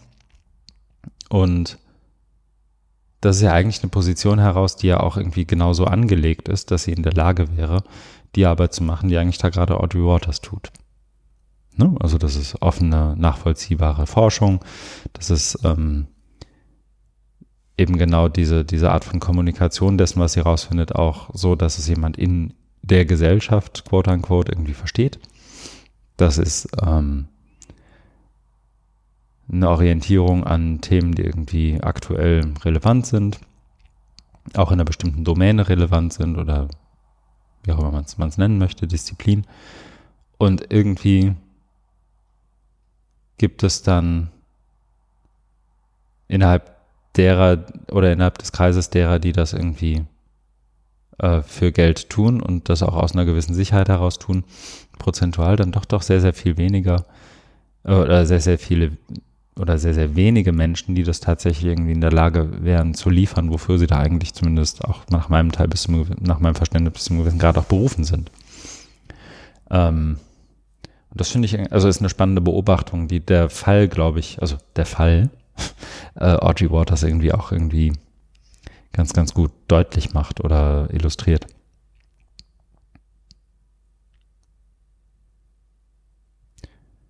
Für diejenigen, die Herrn Daimler nicht gerade vor sich sitzen haben, er nickt zustimmend. Was, glaube ich, bedeutet, dass er mir sowohl zustimmt, als auch gerne hätte, dass wir zum nächsten Artikel übergehen. Können wir machen. Was mich So wiederum dazu bringt, Hm? Ausgehört. ja, was mich wiederum dazu bringt, eine Marke zu setzen. Und wir haben, wir haben sogar zweimal Mike Caulfield hintereinander mit völlig verschiedenen Sachen. Ich dachte, das eine wolltest du rausnehmen. Dachte ich auch erst, dann habe ich es drin gelassen. Okay, dann mal los. Ich glaube, das geht auch, das ist, sind beides keine langen Abhandlungen, es sei denn, wir verquatschen uns wieder. Das eine ist was, worauf ich grundsätzlich mal aufmach, aufmerksam machen möchte. Und ähm, man möge mir da einen gewissen Bias, ähm, wie sagt man denn, Verzeihen. verzeihen. Dankeschön. Mike Caulfield hat irgendwann vor ein paar Wochen, ich glaube, das habe ich hier auch mal erwähnt, wenn nicht, hole ich das jetzt nach, ein Projekt in, ins Leben gerufen, dass er, und jetzt gehe ich mal kurz auf die Seite, ob ich so spontan, dass er Wiki Project Newspapers nennt. Und Mike Caulfield ist ja nun irgendwie schon seit irgendwie ein, zwei, drei Jahren unterwegs in dem Feld. Ähm, wie kriegen wir Menschen dazu, in irgendeiner Art und Weise in der Lage zu sein, Informationen im Netz zu prüfen, wenn sie ihnen unterkommen? Weitesten Sinne. Also das, was, glaube ich, in Bibliotheken Informationskompetenz hieß. Plus X, ehrlich gesagt, aber also ein großes X. Ähm, aber er hat hier das Wiki Project Newspapers gegründet und die Hypothese ist, dass jemand, der irgendwo einer nachgemachten oder einer Fake-Webseite einer, ähm, na, nee, so rum ist falsch formuliert. Also Mhm. Fake News, zumindest als Begriff oder als Phänomen, äußern sich relativ häufig darin, dass jemand auf einer Mhm. Webseite vorgibt, ein irgendwie geartetes News-Outlet, also eine lokale Zeitung oder Mhm. sowas zu sein und den Style dieser Webseiten möglichst gut imitiert. Mhm. Ähm, also Mhm. so das klassische Logo, der irgendwie Santa Monica Daily Runner oder was auch Mhm. immer. Die haben dann irgendwie so ein kubbeliges Logo, das so Mhm. aussieht, als sei es aus den 90ern, haben genau das Farbschema. Die Webseite sieht so aus, gibt ein paar Artikel drin und irgendwo im Impressum steht dann, dass irgendwer ganz anders dahinter steht oder wenn es überhaupt ein Impressum gibt, sozusagen ver, verkürzt und einfach vereinfacht dargestellt. Was aber meistens, zumindest nach seinem Eindruck bisher, ein ganz guter Gradmesser ist, ob eine Zeit, ob eine Webseite, die vorgibt, zu einer Zeitung gehören, tatsächlich zu, überhaupt zu einer existierenden Zeitung gehört, nicht zu einer ausgedachten, ist nachzuschauen, ob es die jeweilige lokale Zeitung bei Wikipedia gibt. Weil da sind eben die, die ähm, Systeme irgendwie da und vorhanden, um solche Editierprozesse so zu steuern, dass tatsächlich zumindest in großen Teilen der Fälle es nur die Fälle in die Wikipedia schaffen, die tatsächlich auch irgendwie nachprüfbar und richtig sind. Mhm. In dem Fall gibt es ein richtig und ein falsch. Es gibt die Zeitung oder es gibt sie nicht. Und er hat es sich jetzt zum Auftrag gemacht, innerhalb dieses Projekts gemeinsam mit, ich glaube, Studierenden, aber auch Schülern ähm, und den Lehrerinnen und Lehrern und Betreuerinnen und Betreuern, Lektorinnen und Lektoren, wem auch immer, die Wikipedia gemeinsam mit ihren Studis zu editieren. Und dabei sind unter anderem Amy Collier, Pete Forsyth, John Stewart, Eni Mustafarei ähm, und so weiter. Da sind relativ viele ähm, Wikimedia-User auch dabei, ähm, also auch mit Wikidata-Support schon. Ähm, mein Punkt ist hier nur, wenn jemand für das jetzt ja begonnene Schuljahr oder für die Uni oder was auch immer noch nach einem Projekt sucht, wo es letztendlich darum geht, ein bisschen die Funktionsweise des Netzes zu verstehen, ein bisschen was dafür zu tun, dass es in irgendeiner Art und Weise ähm, mehr nachprüfbare Informationen im Netz gibt, der möge sich das doch mal anschauen und gucken, ob das nicht was für ihn oder sie sei. Und überhaupt sich das Projekt mal angucken, weil ich finde, dass es, Mike Caulfield hat es inzwischen, das, das war, ging mir vor eineinhalb Jahren bei ihm noch anders. Inzwischen hat es echt richtig perfektioniert. Mhm. Einerseits komplexe Ideen und Theorien so zu operationalisieren, dass sie irgendwie auch so in, in Anführungszeichen, in der zehnten Klasse irgendwie umsetzbar werden. Ja, also es kommt rüber wie eine ganz einfache Idee, Mhm. nämlich ähm, dass ähm, von, von ganz vielen eben kleinen Zeitungen in den USA äh, Standard-Wikipedia-Einträge erstellt werden. Aber äh, dahinter steckt eben, so wie du es genannt hast, also die äh, das Zusammenspiel der, der Idee, wie das Netz funktioniert. Und dafür steht für mich auch mal Wikipedia, weil eben genau du, du da diese, nicht nur dieses Konsumhafte hast, sondern ich kann ganz viele Informationen abrufen, sondern ich kann auch aktiv mitmachen. Und ähm, dann auch noch so eine Antwort auf gefährliche Tendenzen unserer Gesellschaft, nämlich äh, Fake News, was du auch genannt hast. Ne? Also auch sowas wie ähm, äh, aktives ähm, Citizenship, ne? also so so diese mhm. diese zivilgesellschaftliche äh, zivilgesellschaftliches Engagement zu stärken. Und das läuft dann auch über die klassischen Medien, weil ich habe das so verstanden, du hast es ja jetzt andersrum erzählt, nämlich so als Abwehr von Fake News, aber ich habe das so verstanden und das, mhm. die Idee fand ich auch ganz gut, dass, dass eben äh, gesagt wurde, ah, von, von ganz vielen kleinen Zeitungen äh, fehlt, ähm, also klein sind in im Fall vielleicht in gewissen Fällen auch nicht, aber von den ganzen Zeitungen fehlt eben so ein Wikipedia-Eintrag. Lass uns mhm. doch den mal machen. Mhm. Dann hast du genau dann den Effekt. Also du gehst herum und stärkst was, also du nutzt bestehende Strukturen, nämlich Wikipedia und die Logik mit dem Editieren und der Enzyklopädie und dann ähm, füllst du das. Und, und so wie die das machen, ist ja auch, dass sie eben äh, das soweit schon vorbereiten. Also wir sagen ja auch, du musst ja nicht die ganzen Einträge machen, sondern es reicht, wenn du diese, diese Infobox mhm. ähm, erstellst. Ne? Und das ist halt auch so unheimlich wichtig, weil wir wissen ja alle, dass äh, Menschen nicht, also nicht alle Menschen gleichermaßen ins Internet äh, hineinschreiben, sondern auch erstmal nur konsumieren und gucken und, und Sachen abrufen. Ne? Und wenn man dann was macht und dann ist irgendwie so eine kryptische Wiki-Technologie dahinter, dann wird man vielleicht abgeschreckt. Ne? Und um diese Hürden zu nehmen, ne? also man, ne, es gibt äh, verschiedene Beteiligungsgrade, aber damit du dann auch diese äh, Leute, die, die äh, sich engagieren, wenn die Technik nicht so abschreckend ist, wenn du, dass du die erreichst. Deswegen haben die da das schon mal also versucht, so weit vorzubereiten, mhm. dass man das leichter äh, bearbeiten kann. Genau, das, zumindest das, so dieses Gerüst. Genau, das Gerüst. Mhm. Das ist, das ist eine, eine, eine tolle Sache. Mhm. Und, und du stärkst natürlich dann auch so diese, diese klassischen Medien, ne? also die, die Zeitung, die, die äh, da, also also wir kennen die ganzen Zeitungen nicht, aber man kann ja mal davon ausgehen, dass sie gute journalistische Arbeit machen ne? und die dann oder sich bemühen, ne? oder die USA weiß man ja nicht, aber dass, dass die, dass die eben da auch, auch äh, entsprechend abgebildet werden. Ne? Und du hast natürlich dann auch äh, dann die Möglichkeit, das zu verifizieren, wenn da jetzt irgendwie äh, steht, ähm, bla bla bla, ist die führende Zeitung in, in Florida. Und dann guckst du danach, das ist ja auch ein Bundesstaat und du findest die gar nicht. Ne? Und denkst du, hoppla, also wenn dieses äh, Wikipedia Newspaper Project äh, da ordentlich gemacht ist, dann müsste die Zeitung ja auch auftauchen, taucht mhm. aber nicht, ne? um genau dann diese, diese Informationskompetenz ja. zu, zu unterstützen. Genau, deswegen wollte ich hier nochmal reinrufen. Habe ich zu viel geredet? Nö, wieso? Aber du wirkst so ein bisschen Siehst du, jetzt siehst du mich nämlich mal beim Aufzeichnen seit langem wieder. Siehst mal, wie ich gucke, wenn du quatsch. Ja, ich habe nee, kein ähm, Adjektiv da eingeführt. Du wirkst so ein bisschen Punkt, Punkt, Punkt. Ne? nee, ist alles gut. Äh, ich habe ich hab neulich, ich habe tatsächlich, ohne Namen zu nennen, im Lauf meiner Arbeitswoche, die ja nun ähm, zumindest formal heute endet, ähm, habe ich das Feedback bekommen, dass ich manchmal in Besprechungen sehr, sehr kritisch, um nicht zu sagen abfällig gucke. Das scheint mir gerade auch so gegangen zu sein. Ähm, das ist nicht so gemeint. So sehe ich manchmal aus, wenn ich nachdenke oder versuche nachzudenken. Erstens. Zweitens, und das äh, trifft gerade nicht zu, äh, dadurch, dass ich ja vor ungefähr zwei Jahren oder inzwischen zweieinhalb Jahren eine Augen-OP hatte, bin ich relativ lichtempfindlich. Das heißt, ich setze ganz oft, wenn ich keine Sonnenbrille auf habe, die Augenbrauen so ein bisschen zusammen, um Lichteinfall in meine Augen zu reduzieren. Was aber wiederum anscheinend ähm, Menschen den Eindruck vermittelt, ich sei ihnen gegenüber bzw. ihren Argumenten gegenüber nicht sonderlich wohlgesonnen.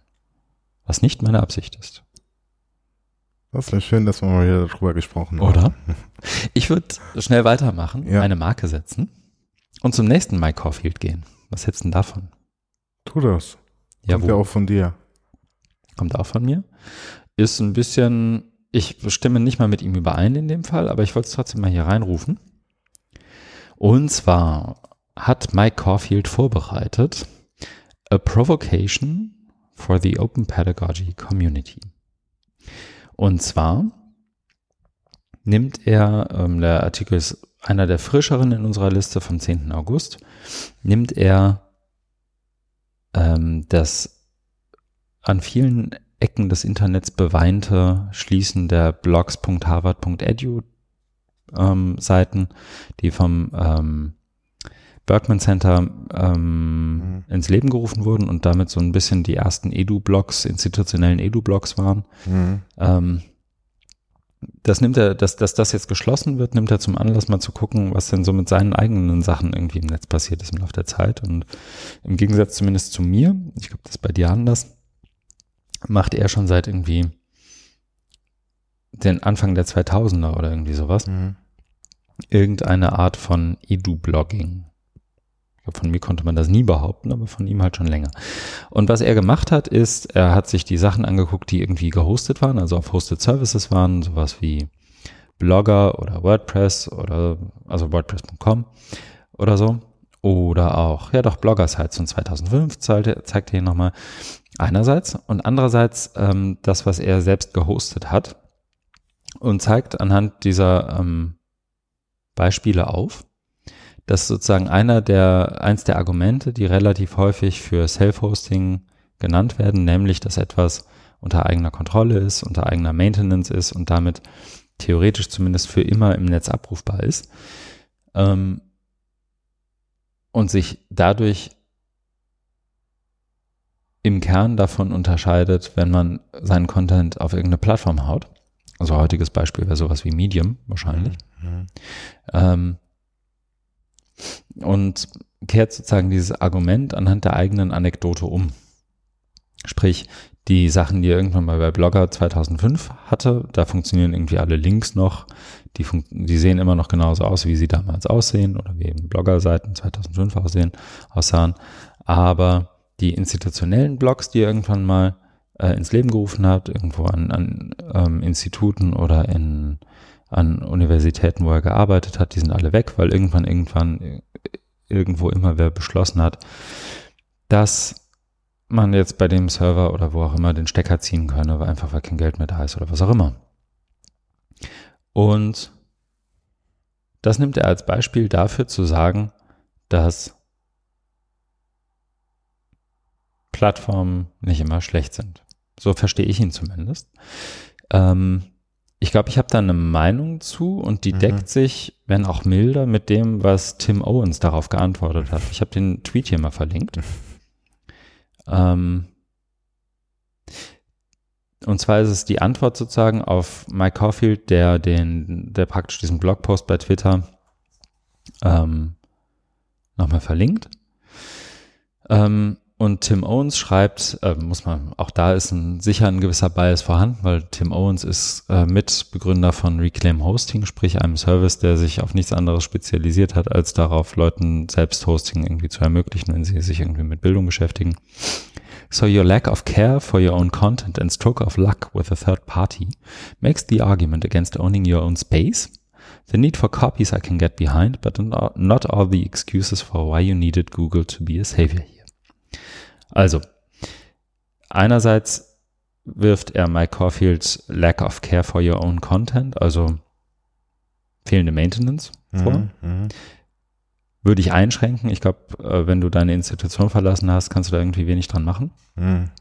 Stroke of Luck with a Third Party würde ich sofort unterstützen. Also was wäre, wenn Mike Caulfield das bei MySpace veröffentlicht hätte? Äh, MySpace vielleicht ein schlechtes Beispiel, aber weil Blogger länger existiert hat, hat er Glück gehabt. Genau, er hat Glück gehabt, weil er eben zufällig die richtige Plattform ausgesucht hat oder vielleicht wusste er, hat er auch damals schon den Hunch, dass das weitergeht. Ja. Ähm, und jetzt kommt Tim Owens sozusagen noch mit einem zusätzlichen Argument, das ich hier noch gar nicht erwähnt habe, nämlich, ähm, dass Mike Caulfield hier auch so ein bisschen mit der Idee rumspielt, dass es immer von allem überall Kopien im Netz geben müsste. Hm. Also so ein bisschen das, was wie soll ich sagen, ich glaube, ich habe so verstanden wie die Wayback Machine auf Steroiden. Hm. Ähm, also das Internet Archive funktioniert sozusagen als dezentrales Ding und ähm, wahrscheinlich würde jetzt irgendwann irgendwo irgendwer Blockchain reinrufen. Mhm. Jedenfalls ähm, ist das sozusagen Tim Owens Gegenargument. Wie gesagt, ähm, ich glaube, irgendwo dazwischen liegt eine Wahrheit, nämlich dass alles kontextuell ist. Um das mal so ganz platt ähm, zu beantworten. Ich fand aber auch interessant, ich glaube, Tim Owens hat sich irgendwann ein bisschen abgeregt und äh, am 16. August wiederum kam dann auf ähm, Jim Grooms Blog ein Podcast, Videocast, The Life and Death of the Blog wo Tim Owens zusammen mit Jim Groom einfach auf einer Couch sitzen und darüber sprechen, was der Blog und Edu-Blogging und die Harvard-Blogs und das alles irgendwie zu bedeuten haben. Das ist, glaube ich, schon was, man, man muss Jim Groom wirklich mögen, wenn man mhm. sich das anguckt. Also das ist so, so ein klassisches, klassisches Groom-Ding, so mit mhm. vielen Gesten und mhm. Bildern und Witz. Mhm. Ähm, das Thema ist ja nun auch irgendwie Vielleicht keins, wo man sich ein halbstündiges Video zu anguckt, aber mhm. vielleicht auch doch. Ich finde es jedenfalls interessant, weil ich mich schon sowohl selber dabei ertappe, als auch andere dabei durchaus ertappe, wie sie sozusagen ein relativ einheitliches Argument für Self-Hosting ist immer besser machen. Mhm. Gerade vor dem Hintergrund, dass irgendwie Plattformen gerade alle böse sind. Mhm. Ähm, ich glaube, es ist sehr viel komplexer als das. Ich wollte es aber hier mal reinrufen, weil das glaube ich schon auch für Menschen, die sich irgendwie mit Domain of One's Own beschäftigen oder mit Kontrolle und Privacy und Security im Netz und eben Lernen im Netz, also an dieser Verschränkung arbeiten, dass das irgendwie zumindest interessante Gedankenanstöße sein können. Ja, äh, finde ich auch und danke, dass du es hier reingestellt hast. Auch also gerade dieses Video, weil ähm, auf der einen Seite ist ja dieser ganze, das ganze Thema schon speziell. Mhm. Also es gibt ja, glaube ich, in Deutschland nicht so viele Menschen, die sich, also aus unserem Bereich, ne, die sich damit beschäftigen und dann zu sehen, ähm, andererseits zu sehen, wie das dann diskutiert wird, das finde ich schon spannend. Und das ist wo genau hier mit, also ich habe das Video selber noch nicht gesehen, aber das scheint ja genau da der Fall zu sein, ne, dass, dass die sich, die sich darüber austauschen, mhm. das dann auch, äh, auch als Video bereitstellen, das ist schon eine tolle Sache. Also das, ne, also das ist ja genau dieses, was wir vorhin auch hatten, ne, diese Transparenz und so und, und auch, also auch so diese um, ähm, Selbstvergewisserung oder diese, diese, diese internen Diskussionsprozesse, mhm. ne? Also wie, wie läuft das ab? Ne? Das eine ist ja diese, diese Blogform, aber da habe ich ja auch geguckt, das sind ja äh, bei Mike Caulfields Blog sind ja gar nicht so viele. Ähm, da gibt's jetzt hier äh, sechs, sechs Beiträge, ne? also als Antwort. Ne? Also das, mhm. das ist jetzt auch nicht, also für so ein Thema. Also ich hätte, ich habe spontan mehr erwartet, mhm. aber ähm, das, das, das ist jetzt hier nicht der Fall. Aber und dann aber nochmal so ein anderes Medium zu haben wie Video ist, äh, ist glaube ich schon hilfreich. Also gerade um was, man muss ja nicht alles, ne, im Thema in seiner ganzen Tiefe und so, und das kann man auch gar nicht nachvollziehen, weil es jetzt zum Teil dann eben über zehn Jahre zurücklegt und andere Bedingungen sind vielleicht in den USA als in Deutschland, aber überhaupt mal zu sehen, wie so eine Community miteinander redet, finde ich spannend. Mhm. Genau, weil gerade so, also das ist vielleicht nochmal interessant, hast du recht, nochmal in die Kommentarspalten zu gucken. Und da melden sich dann ja schon Leute, die irgendwie auch, ähm, ähm, wie soll ich sagen, im besten Sinne des Wortes irgendwie Dinos der Szene sind. Also so jemand wie Alan Levine, der irgendwie seit, keine Ahnung, 93, 94, 95 genau mit sowas arbeitet und der dann schreibt, ja, meine 14 Jahre alten Webseiten von Maricopa Community Colleges sind alle weg.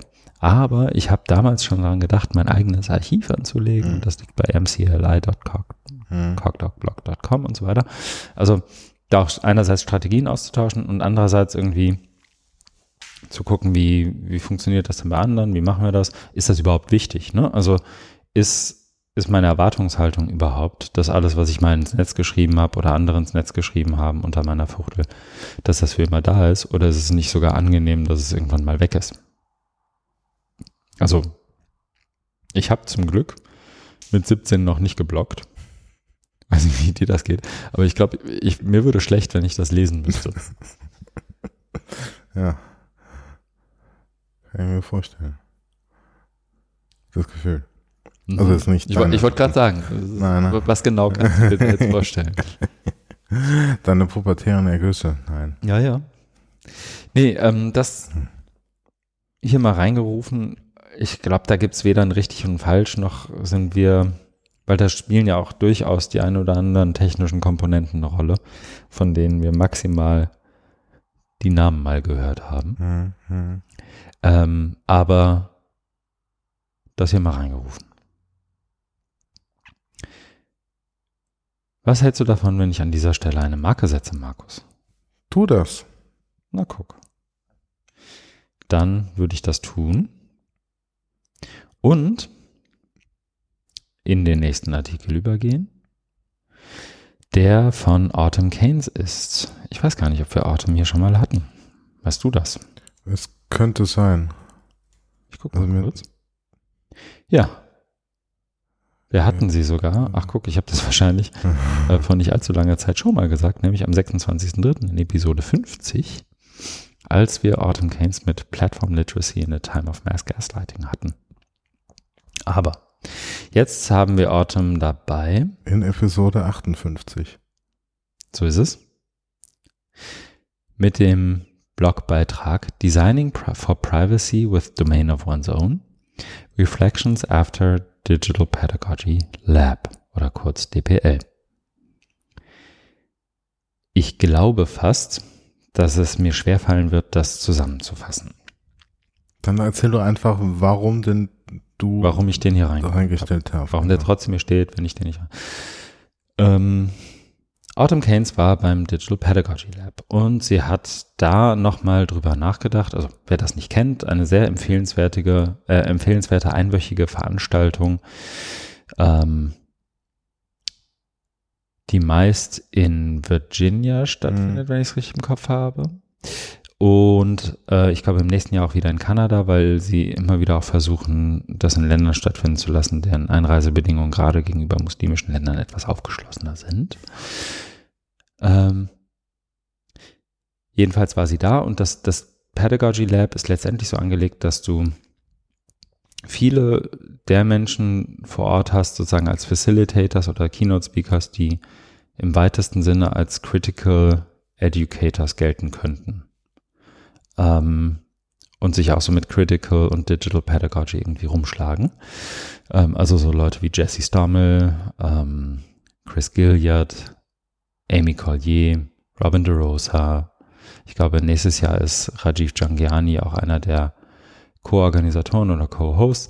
Also solche Menschen und die einerseits Workshops zu bestimmten Themensträngen anbieten und das auch nicht nur für so einen halben Tag, so wie wir das vielleicht kennen, wenn wir einen ausufernden Workshop haben, oh, drei Stunden, sondern die machen das wirklich irgendwie drei Tage lang in so einem Strang im Sommer.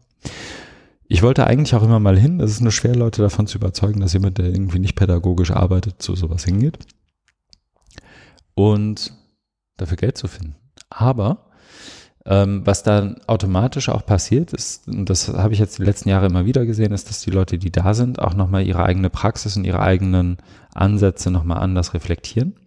Und das ist jetzt hier in dem Fall ähm, ich glaube nicht mit so dem, dem Flick auf a Switch, wie sagt man, mit, mit Schalter umgelegt, einfach bei Autumn Keynes passiert, sondern die hat das irgendwie, die Themen, die sie da anspricht, sind Themen, die sie schon länger irgendwie auch äh, beschäftigt und die sie auch schon länger in die Tat umsetzt. Sie hat nur nochmal irgendwie, ich finde, in einem relativ praktischen Blogpost, nämlich wie mache ich das, Domain of One's Own und Privacy, ähm, die ganz oft wahrgenommene Dichotomie zwischen Open und Private hm. aufgemacht.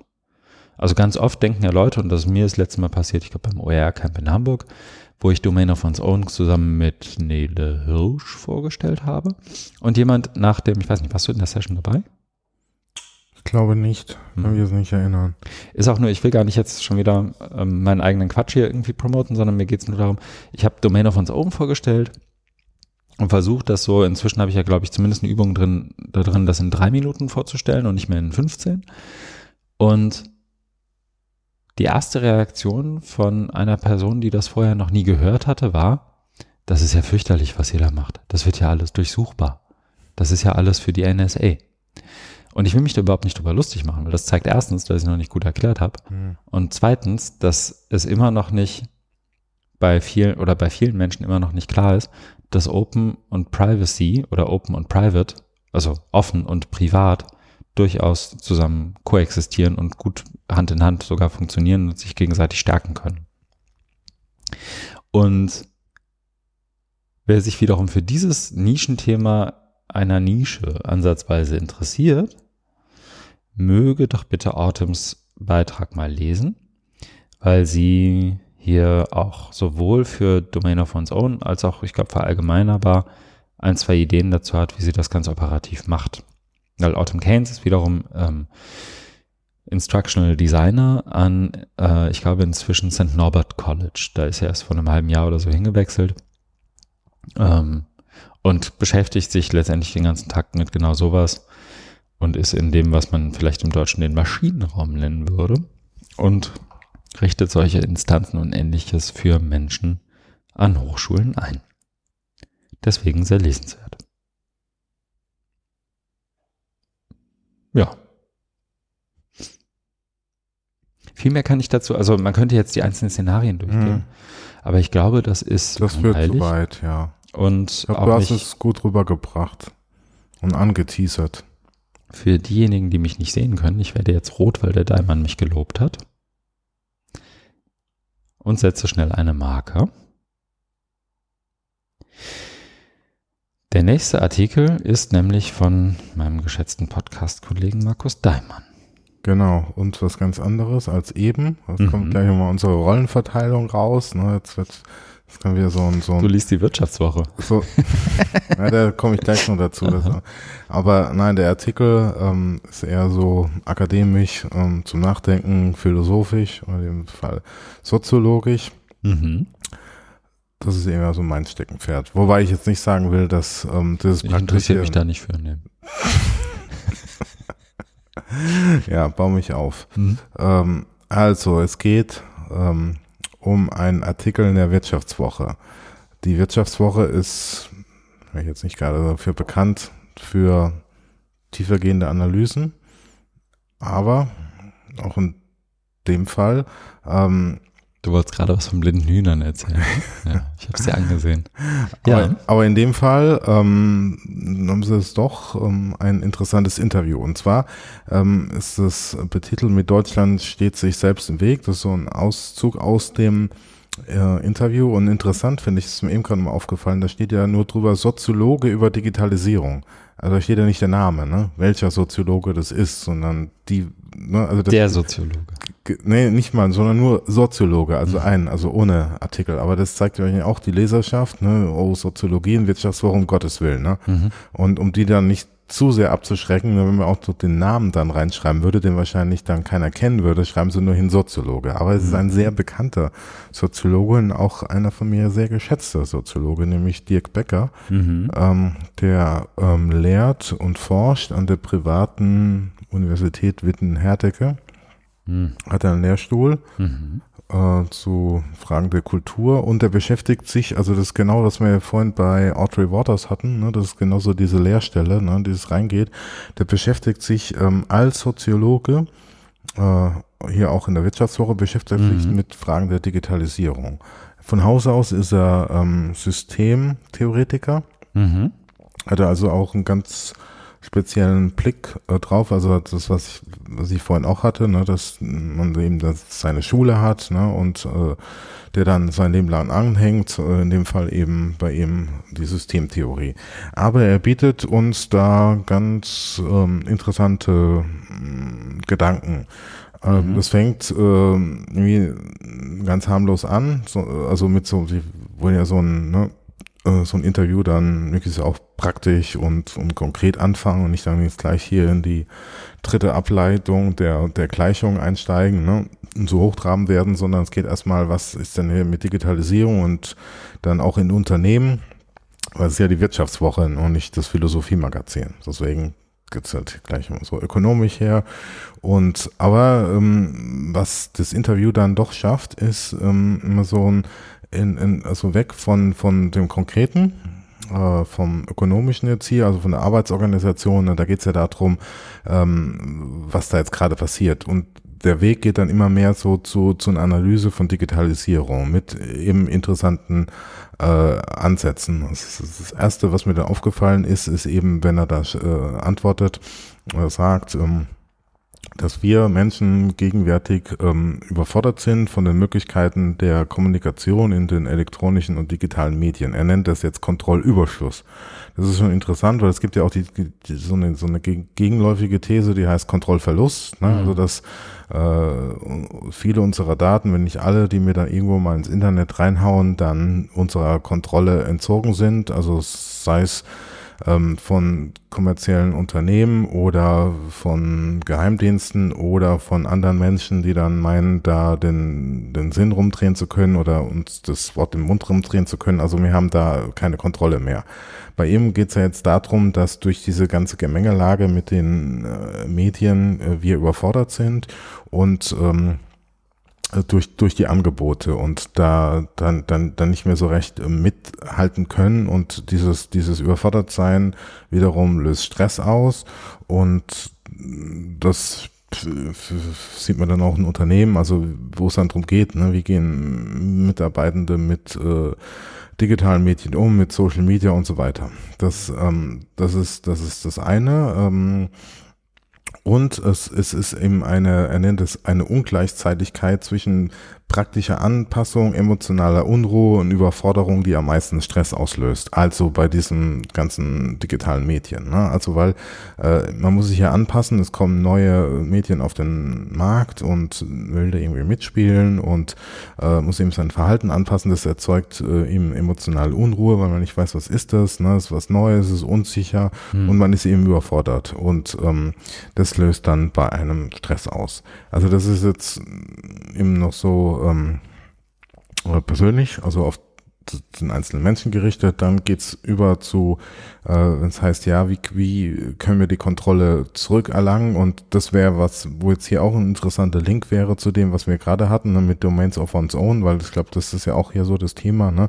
Also, äh, also bei ihm ist ja mehr so das psychologische, der psychologische Effekt. Ne?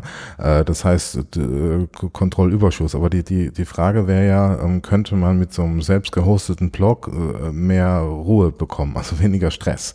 Um es mal ganz salopp ne, mhm. äh, zu sagen, um so ein bisschen sich, äh, äh, ich will mich ja dir annähern, also äh, mit, mit, mit den Artikeln und versuchen da die Brücke zu schlagen ne, und auch raus aus meinem akademischen Elfenbeinturm zu kommen. Ne. Und das, das, das wäre, das, das, das wäre so eine, eine Frage, die man ne, mit, mit, mit Stress und der Überforderung, wie, wie könnte man damit umgehen? Mhm. Ja. Okay. Ja, ähm, dann ähm, so geht's halt nochmal so ähm, allgemein um, um, um äh, Digitalisierung und auch mit, mit, mit historischen Perspektive, ne, dass, dass eben es äh, verschiedene große Medienrevolutionen ähm, schon gab. Also das ist ähm, jetzt nichts Neues generell, dass da sowas passiert, aber natürlich hat jede sogenannte Revolution auch ähm, ihre ganz spezifischen Herausforderungen. Und da ist jetzt was, was ähm, äh, für die Digitalisierung spricht, ist eben dann in einer Aussage, wo er sagt, ähm, dass, ähm, also da geht es nochmal so um Buchdruck und die Erfindung äh, davon, dass es ähm, zu, zu Aufklärung und Humanismus geführt hat. Ne? Also mit, mit Gutenberg ähm, hat dafür geführt, dass, dass, dass viel mehr Menschen ähm, in Besitz von Büchern kommen konnten und sie dann auch gelesen haben und aufgeklärt wurden und ähm, humaner geworden sind. Und ähm, jetzt aber so, ähm, sagt er dann, das ist ein Zitat, die Grundregel ähm, dieser modernen, also uns, unserer jetzt modernen Gesellschaft ist, wer aktiv kritisiert, muss sich auch selbst der Kritik aussetzen. Der, Sprung, der springende Punkt ist, dass sie einen Computer nicht kritisieren, einen Algorithmus nicht mit Vernunft kommen könnten. Ne? Auf dem, da, da muss ich auch noch mal so rumkauen, ne? also wie, wie, das, wie das gemeint ist. Also äh, so wie ich es verstehe, ist, ist ja, dass es äh, jetzt was ganz Neues ist, dass einerseits ist ja von Menschen geschaffen, ne? die Computer Computern, die Algorithmen, aber die, die so ein, so, so ein Eigenleben haben, so, so nach eigenen Prozeduren dann, dann arbeiten. Ne? Und wenn die mal in die Welt gesetzt sind, dann äh, machen die ja dann ihre Dinge. Das spricht wahrscheinlich auch der Systemtheoretiker raus, ne? Also der dann sagt hier, der, der, der Algorithmus ist so ein, ist so ein eigenes ähm, System und ähm, das macht es ähm, äh, eben auch undurch, äh, äh, undurchschaubarer und und das Handeln sagt er dann später auch ist ist unvorhersehbar unvorhersehbar weil äh, wir ihre Algorithmen nicht berechnen können Äh, und Maschinen mhm. haben in ihrer Beteiligung an Kommunikation denselben Status wie Menschen. Das sind wir noch nicht gewohnt. Ja. Ja, und der kommt ja auch, also, ja, ist spannend. Lese ich mir nochmal genauer durch. Bin schon bei ein paar Zitaten hier mal hängen geblieben. Mhm. Ähm, also das ist so der Kern, ich glaube, da kann man am meisten mhm. drauf rumkauen. Dann geht's wieder ähm, so um, ja, wie, mhm. wie, wie, wie geht man damit um und dann ähm, äh, also was macht es mit Menschen, wenn sie von allwissenden Maschinen umgeben sind, hemmt oder beflügelt das Kreativität und äh, Erfindungsreichtum, das ist dann wiederum eher geerdet, ne? also mhm. weniger abstrakt, das sagt er, ja, es gibt ähm, einerseits Menschen, die sind fasziniert von sowas wie Startup-Szene und äh, Ideen wie agiles äh, Management und haben eine riesen Faszination, ne? das kennen, kennen wir alles und dann gibt es aber auch, mal, er nennt es hier maschinenstürmerische äh, Tendenzen. Je, je bedrohlicher das Szenario wird, dass Arbeitsplätze verloren gehen, desto mehr äh, müssen wir auch mit Maschinenstürmern rechnen. Sowohl auf der kollektiven wie auch auf der individuellen Ebene, wo es möglicherweise zu neuen Aussteigertendenzen kommt. Äh, da bin ich mir nicht ganz sicher, ob das mit den Maschinenstürmen, ob das nicht ne, hm. zu, zu platt ist. Ne? Also das ist ja so eine, so eine äh, Figur aus, aus dem frühen 19. Jahrhundert. Ne, aus, ja auch schon mal. Genau, die, die, die Luddites, die Luthiten. Ich und das hat die Folge ja auch nochmal. Und das, das hat ja auch einen, einen ganz bestimmten mhm. historischen Kontext. Und das jetzt rauszuziehen und jetzt hier ne, zu verwenden, das, das passt einfach nicht. Ne? Hm. Und das finde ich jetzt hier auch nicht so plausibel. Also so, so, so sehr wie ich äh, die, die anderen Ausführungen da mag, ne, mit dem mit dem Algorithmus und dem Computer so wenig überzeugt mich das jetzt hier. Ne? Also das ist einfach so sehr schwarz-weiß. Ne? Also einerseits gibt's eben die, die Yuppies, die Yuppies, ne? die, die, die hier von morgens bis abends agiles Projektmanagement machen. Auf der anderen Seite gibt's die dann, die äh, fordern, zieh den Stecker, äh, Handys aus, klar, das gibt's, also äh, jetzt mal ähm, Smartphones in, in Schule gibt es ja ein Verbot in Frankreich, aber das hat ja nichts, also das, das ist ja kein Maschinenstürmer. Ne? Also bei Maschinenstürmer ist für mich immer so dieses aktive ähm, sich dagegen wehren und also gegen, gegen jetzt die Produktionsbedingungen. Aber es, aber es, aber es, es gibt ja jetzt äh, niemanden, der, der da jetzt also nicht erkennbar als, als, als Gruppe oder als, mhm. als Bewegung, ne, die sich gegen, gegen irgendwie kapitalistische digitale Produktions äh, Formen wären mhm. und, und auf, aufbegehren, ne, die dann. Ja, ich glaube, ich weiß, was du, ich glaube, der Absender ist ein anderer. Sorry, dass ich hier da. Nee, nee, nee, nee, es ist ja ein Gespräch. Ja. Es ist ja kein Monolog. Stimmt. Die, ähm, nee, ich habe gerade überlegt, wer, wer sich gerade auflehnt, so gegen die Art und Weise, wie das gerade funktioniert. Und das sind ja nicht diejenigen, die davon, wobei doch auch, aber das sind ja, also, oder andersrum. Bei den Luditen war es ja so, bei den Maschinenstürmern, ähm, dass weniger die Technologie selber irgendwie gestürmt wurde, sondern eher die Art und Weise, wie Einbeziehung und Einbezug funktioniert hat in die Entscheidungsfindung, was man jetzt wie macht, unter welchen Arbeitsbedingungen man denn jetzt arbeiten möchte, ähm, wer wie, wann, wovon profitiert, wenn irgendwie Technologie eingeführt wird und solche Dinge. Und das ist ja was, was du durchaus heute auch wiederfindest, allerdings nicht so ich weiß gar nicht, ob es damals so, so schwarz-weiß war, aber nicht so, also die Luditen waren, glaube ich, einfach so zumindest aus heutiger Wahrnehmung einfach ein schwarzer Block, der auf die Fabriken losgestürmt ist, sozusagen. Ne? Also das war ja dann auch das Phänomen. So, je mehr Leute kommen, desto weniger können sie von der Polizei aufgehalten werden und all das. Ähm, und ich glaube so, dass vielleicht ist das moderne Äquivalent ja sowas wie, was fällt mir ein? Der Verein Digital Courage der sich irgendwie versucht mit Händen und Füßen Kampagnen und Klagen gegen Dinge wie ähm, Vorratsdatenspeicherung oder was auch immer zu wehren. Und so eben auch irgendwie den Wirkweisen mhm. digital und Gesellschaft irgendwie was entgegensetzen mhm. möchte. Nicht, weil digital doof ist, also du bist ja nicht im Verein Digital Courage, weil du irgendwie gegen Technologie bist, sondern du bist da drin, weil du glaubst, dass sie anders funktionieren sollte und irgendwie anders in der Gesellschaft eingesetzt werden sollte. Ähm, Vielleicht ist das deswegen ein ganz gutes Beispiel, wenn es auch an ganz vielen anderen Ecken, glaube ich, hinkt. Also wer da, ne, also, naja. Ähm, mhm. Ich glaube, was ich damit so ich glaube, das merkt man, mein, mein Gefühl ist, dass man immer erst hinterher merkt, wer, wer denn dagegen war. Und dass man die in dem Moment dann eigentlich eher nicht, nicht wahrnimmt oder als, als Spinner abtut. Ähm, weil man irgendwie dann doch sehr stark drin gefangen ist, wie es halt gerade funktioniert und davon ja letztendlich auch abhängig ist. Mhm. Vielleicht ein etwas, etwas düsterer Ausblick. Ja, bei, beim Interview ist es nicht ganz so düster. Also mhm. es kommt ja noch was hinzu. Gegen Ende wird er dann gefragt, löst Digitalisierung Aufruhr und Konflikte aus? Ne, das ist ja genau das, was mhm. du gesagt hast, also angedeutet hast. Ne, aber die, diese, diese Aufruhr gibt's ja noch nicht so, indem man, klar, es gab äh, Demonstrationen gegen TTIP und, und äh, ACTA und so weiter, aber das war immer nur so punktuell. Ne? Das ist ja nicht so als Das richtet sich ja nicht gegen als, digital, sondern gegen ja, ähm, ja gegen Phänomen, das unter anderem von digital, glaube ich, begünstigt wird, nämlich irgendwie Globalisierung und Ausbeutung von ganzen Landstrichen. Ja. Und ja, genau, das, weiter. das mhm. kommt ja jetzt hier äh, also als Antwort, nämlich auf die mhm. Frage, mhm. löst Digitalisierung Aufruhr und Konflikte aus, mhm. sagt Dirk Becker, ja, weil sie nicht allein auftritt, sondern im Rahmen ja. der Globalisierung und zugleich mit dem Klimawandel. Genau, so als, wie so oft, oder wie eigentlich überall, immer als Verstärker, ne? Genau, und das löst eine enorme Unruhe aus, die dramatisch politische Effekte hat.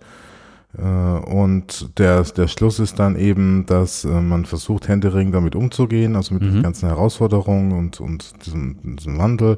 Doch die Lösung gibt es noch nicht. Das ist aber jetzt nicht so düster.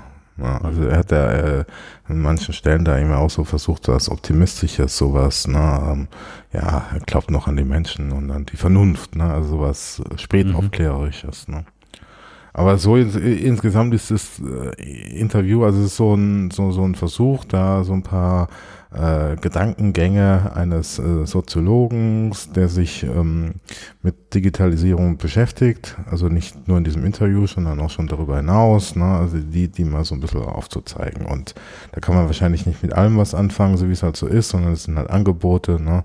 Mhm. Ähm, äh, sich da also auf Dinge zu stoßen oder gestoßen zu werden, auf die man sonst sonst nicht kommt. Und das fand ich ein ganz deswegen, also das habe ich dich ja vorhin auch gefragt, jetzt stelle ich mir die gleiche Frage, warum habe ich diesen Beitrag hier reingestellt? Ähm, weil ähm, es für mich so eben genau, also dieser dieser Versuch ist, Digitalisierung zu deuten. Mhm. Ja, also das ist immer so, was wir hier so komplementär haben. Einmal ne, das große Ganze, das, das große Rad und dann einmal die, die praktischen äh, Aspekte, aber das bedingt sich ja alles gegenseitig ganz gut. Mhm.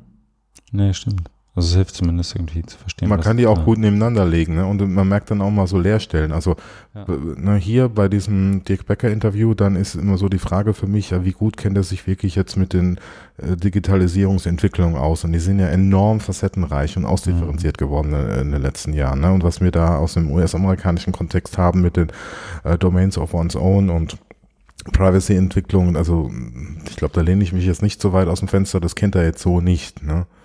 Aber umgekehrt kann man kann man dann auch ähm, den den den Praktikern ähm, dann dann äh, entgegenhalten, ähm, ja wie mhm. wie wie grundlegend macht ihr euch den Gedanken über die Sachen, also wie wie wie gut könnt ihr abstrahieren. Und deswegen habe ich ja vorhin äh, das Video nochmal angesprochen, weil ich gesagt, das ist gut, also gerade zu gucken, wie wie unterhalten die sich da, ne? Und und, und wie verläuft es und welche Fragen stellen die sich da, ne? Wie wie wie gehen die miteinander um, weil das das das brauchst also als als als als eine Bewegung ähm, also jetzt da im amerikanischen brauchst du das eben auch. Also du brauchst eine gewisse äh, Diskurskultur ne? und, und äh, äh, einen Kommunikationsstil. Ne? Sonst mhm. wird es ja dann wieder ähm, äh, ideologisch. Ne? Also das ist ja, was man der Open Education Bewegung dann auch vor, vorwirft, ne? dass das so eine, so eine Ideologisierung gibt. Ne?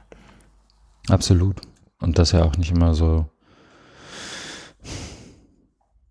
so dolle. Ja. ja. Also nicht so, äh, wie soll ich, dass er auch nicht immer so einheitlich, wie das, glaube ich, hier auch ganz oft wahrgenommen wird. Ne? Ja. Also ist ja, aber auch das ist ja schon irgendwie mehrfach angeklungen, ich glaube sowohl bei uns als auch bei anderen, dass äh, Open hier immer so ein bisschen als so, so, so ein linksliberales Ding mhm. irgendwie mhm. wahrgenommen wird, wenn das anderswo auch ähm, ganz anders äh, interpretiert und auch begründet und ideologisiert wird. Ja. Mm, okay, Danke. Muss ich nochmal lesen? Mache ich dann. Dann Kommen ist wir, der Moment, wo ich wieder eine Marke setze. und wir zum letzten Artikel kommen, Mhm. der aus der FAZ ist. Ja. Auch wieder aus dem Feuilleton. Ganz schön viel FAZ. Zwei. Ja, ganz schön viel. Äh, wie ähm, der äh, Anfangsartikel, also so schließt sich der Kreis. Mhm. Wir haben mit FAZ angefangen und hören auf und wieder im Feuilleton. Äh, diesmal von Frank Rieger, also steht nicht ein Soziologe, sondern es steht Frank Rieger, Mhm. bekannt vom Chaos Computer Club. Mhm. Und der heißt Aufmerksamkeitsvampire und es geht um Smartphone-Verbot an Schulen. Und den habe ich reingestellt, ähm, weil ich es interessant fand oder gespannt drauf war, wie jemand, Mhm. der ja so aus der Nerd-Ecke aber kommt, aber auch mit so, einem- mit so einem gesellschaftlich, gesellschaftspolitischen Anspruch. Also ich kenne ja so ein paar Sachen von ihm und, und einen Podcast gehört oder Vorträge gehört. Mhm. Und fand ich das immer schon interessant. Und hier jetzt habe ich gedacht, oh, jetzt äh, wagt das sich aufs Terrain der Schule, ne? Da ist er mir noch nicht so untergekommen, ne? Ähm, Und Mhm. aber das macht er doch ganz gut. Äh, weil so die, die äh, grundlegende These seines Beitrags ist eben, dass wenn es jetzt so um das Thema ähm, Smartphones in der Schule verbieten, ja oder nein geht, dann äh, kämpfen wir da mit, äh, also kämpfen wir äh, gegen oder haben wir erst mit übermächtigen Gegnern zu tun. Also wenn wir sagen, wir wollen sie verbieten, dann kämpfen wir eben mit ihnen, weil eben äh, die, die Waffen sehr ungleich sind. Ne? Also auf der einen Seite haben wir dann die Pädagogen, Pädagoginnen, die versuchen, den jungen Menschen irgendwie was beizubringen und äh, zum mündigen Bürger unserer aufgeklärten Zivilgesellschaft zu machen. Und die haben da ein, ein, ein über Jahrhunderte, Jahrtausende äh, gereiftes Repertoire, nämlich Mhm. ne, an, an Methoden und, und äh, Didaktik entwickelt sich auch weiter. Aber auf der anderen Seite haben wir jetzt eben die äh, Digitalgeräte, also die mit, äh, die, die sehr stark an unsere Aufmerksamkeit gerichtet sind und deswegen spricht man auch von Aufmerksamkeitsökonomie und ähm, das, das, das, es geht ja dann nicht nur um Schule, was da passieren kann, sondern das kennen wir alle. Ne? Jeder hat ein Smartphone in der Tasche und wie oft gucken wir am Tag da drauf, weil es könnte irgendwie eine neue Nachricht da sein oder irgendwie was. Ne? Piepst und blinkt und das, äh, das Nachgucken oder ist irgendwie was da. Jemand hat auf meinen Tweet reagiert, jemand schreibt mir eine Nachricht, das schüttet ja gewisse Hormone auf, äh, aus, nämlich äh, Dopamin und das erzeugt dann dieses äh, Glücksgefühl und das ist ja ein ganz essentieller Bestandteil des menschlichen Motivations- und Belohnungssystems. Und Mhm. na, das fand ich schon mal, das ist jetzt nichts Neues, aber das nur mal so, so klar zu machen, äh, mit was wir es da überhaupt zu tun haben. Ne? Also dass so die, ähm, die Waffen sehr ungleich verteilt sind. Und das, deswegen spricht er dann eben auch von Aufmerksam Aufmerksamkeitsvampiren, ne? weil die dann so wie die, die anderen, also die blutsaugenden mm, Wesen, hier die Smartphones dann um äh, unserer Aufmerksamkeit dann versuchen rauszusaugen. Mhm. Ja, ich habe, also ich bin jetzt in der Zeit nur so dazu gekommen, bestimmte Passagen dazu überfliegen. Ähm, muss ich, glaube ich, mehr lesen, bevor ich da viel zu sagen kann. Ähm, Also er versucht es, dann also auch, was ich, äh, lass, er kann auch diesen Mhm. einen Satz, also das ist ein bisschen runter wird. Also ne, das ist ja so, so äh, sehr negative und äh, vielleicht auch ähm, desillusionierende Ausführungen und, und so Hilflosigkeit, ja was, dann, dann lassen wir es doch ganz, aber dann versucht er eben dann äh, eine äh, dafür zu argumentieren, wie könnte es eine sinnvolle Strategie für die Digitalisierung des Unterrichts aussehen und ähm, da schreibt er dann, das wären dann die dafür nötigen Apps und Konzepte in kundiger öffentlicher Regie als freie Software zu entwickeln, begleitet von entsprechender Forschung und Evaluierung. Die Smartphones der Schüler dafür im Unterricht zu nutzen, dürfte angesichts der Aufmerksamkeitskonkurrenz durch die Social Media Werbeplattformen schwierig werden. Über kurz oder lang werden die Schulen, wo keine Schließfächer mit Ladekabel benötigen, in der die Hosentaschen Aufmerksamkeitsvampire während der Stunde eingesperrt werden. Jedoch spreche wenig gegen Online-Hausaufgaben, Selbstlernangebote und schuleigene Geräte mit zuverlässiger Funktionsbeschränkung, solange man sie dabei nicht von solange man sich dabei nicht von kommerziellen Anbietern abhängig macht. Die wichtigste Lehre ist jedoch, Digitalisierung bedeutet auch immer Aufmerksamkeitsmanagementstrategie. Hm.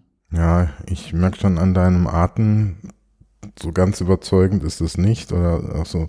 Also es ist immer so, wenn, wenn Menschen, die sich vielleicht so mit, mit Pädagogik und nicht, nicht so beschäftigen, dann, dann kommt man immer zu so Dingern wie, ja, dann mit, mit, mit, mit Hausaufgaben ne, und, und Apps und, und irgendwie das dann sinnvoll verknüpfen und ja, das sollen dann die, die, die Pädagogen machen da mit dem Konzept. Ne. Ich sage jetzt so mal ganz grob, so wie es geht und dann die ja, Ausführung. Ne? Ja also okay. Die grobe Weichenstellung, ja, finde ich auch okay. Das sollte jetzt nicht also, so negativ. Nee, nee, also so, ich finde es ja, ist mir ja lieber, wenn das, wenn es so rum passiert, als wenn jemand sagt, ich mache das mal für die Pädagogen, weil die können das ja. Mhm. Aber ähm, ich glaube, also in einem Punkt würde ich ihm sofort zustimmen und das kann, glaube ich, jeder nachvollziehen. Also nicht andersrum. Ich glaube, in, in einem Punkt würde ich ihm sofort zustimmen, nämlich, dass diese irgendein Open Source Tool oder irgendeine Open Source Software in der Art und Weise, wie es sozusagen funktioniert, nicht darauf designt ist, Menschen lange an sich zu binden. Mhm. Oder andersrum. Ähm, so eine Plattform wie Facebook hat äh, ganz offensichtlich das Ziel, Menschen möglichst lange auf Facebook zu halten. Mhm. Wenn du das willst, dann musst du das sozusagen zum einzigen und alleinigen Ziel machen und dann musst du dein Zeug so designen, dass das passiert. Und dann ist das so und damit wird es zum Aufmerksamkeitsvampir und das ist Open Source Software eben meistens nicht. Das ist ja, glaube ich, sein, sein Kern, also Teil seines, seiner mhm, Kernargumentation. Sprich, wir werden, also das sagt er hier auch, hm, irgendwo habe ich es, glaube ich, überflogen, äh, sich nicht abhängig machen von den kommerziellen Anbietern und mit mhm. denen nicht konkurrieren können. Mhm. Würde ich sofort unterschreiben. So bei allem Idealismus, nie im Leben wird Open Source Software daran so gut wie die. Ähm und die Konsequenz ist mir dann einfach ein bisschen zu, zu, zu wenig, mhm. sozusagen. Aber vielleicht liegt das auch einfach an der Zeichenbegrenzung, die man halt so kriegt, wenn man mhm. da was schreibt. Nämlich, dann, oder andersrum, das Argument als solches ist vollkommen fein, wenn er einfach den letzten Satz weglässt und sagt, ich beschäftige mich gar nicht damit, ob es jetzt Selbstlernangebote, Online-Hausaufgaben oder was auch immer gibt. Muss wer anders klären, ist nicht mein Ding. Meins persönliches ja mhm. auch nicht.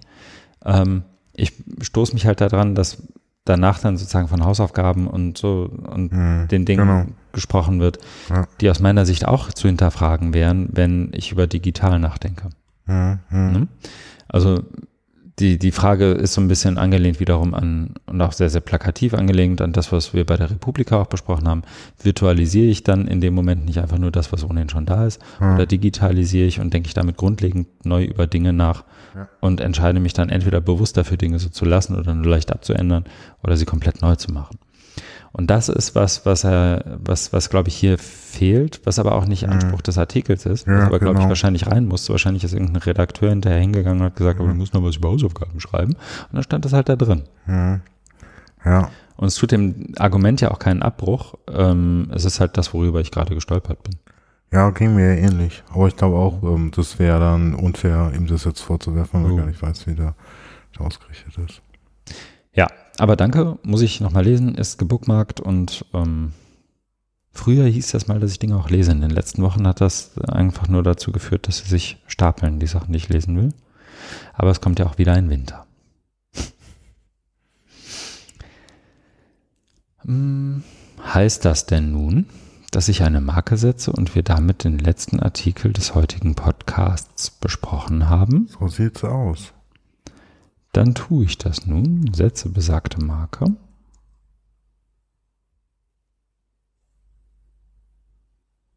Und wir kommen zur nächsten und letzten mhm. Kategorie. So ist es. Was wir tun werden. Christian, was, was wirst du denn tun? Markus, ich werde, und dahin kommen wir jetzt wieder sozusagen in die Bredouille, dass wir nicht genau wissen, wann wir wieder aufzeichnen werden. Aber ich werde als erstes mal am Sonntag hoffentlich, ich muss mal gucken, ob ich es schaffe zeitlich, zur Save the Internet Demonstration gehen. Die habe ich ja auch noch gar nicht in die Show Notes gepackt. Die findet nämlich auch in Hamburg statt. Am Sonntag, dem 26. August, ist Save the Internet Demo in Berlin, Hamburg und sonst wo. Und da sollte man hingehen.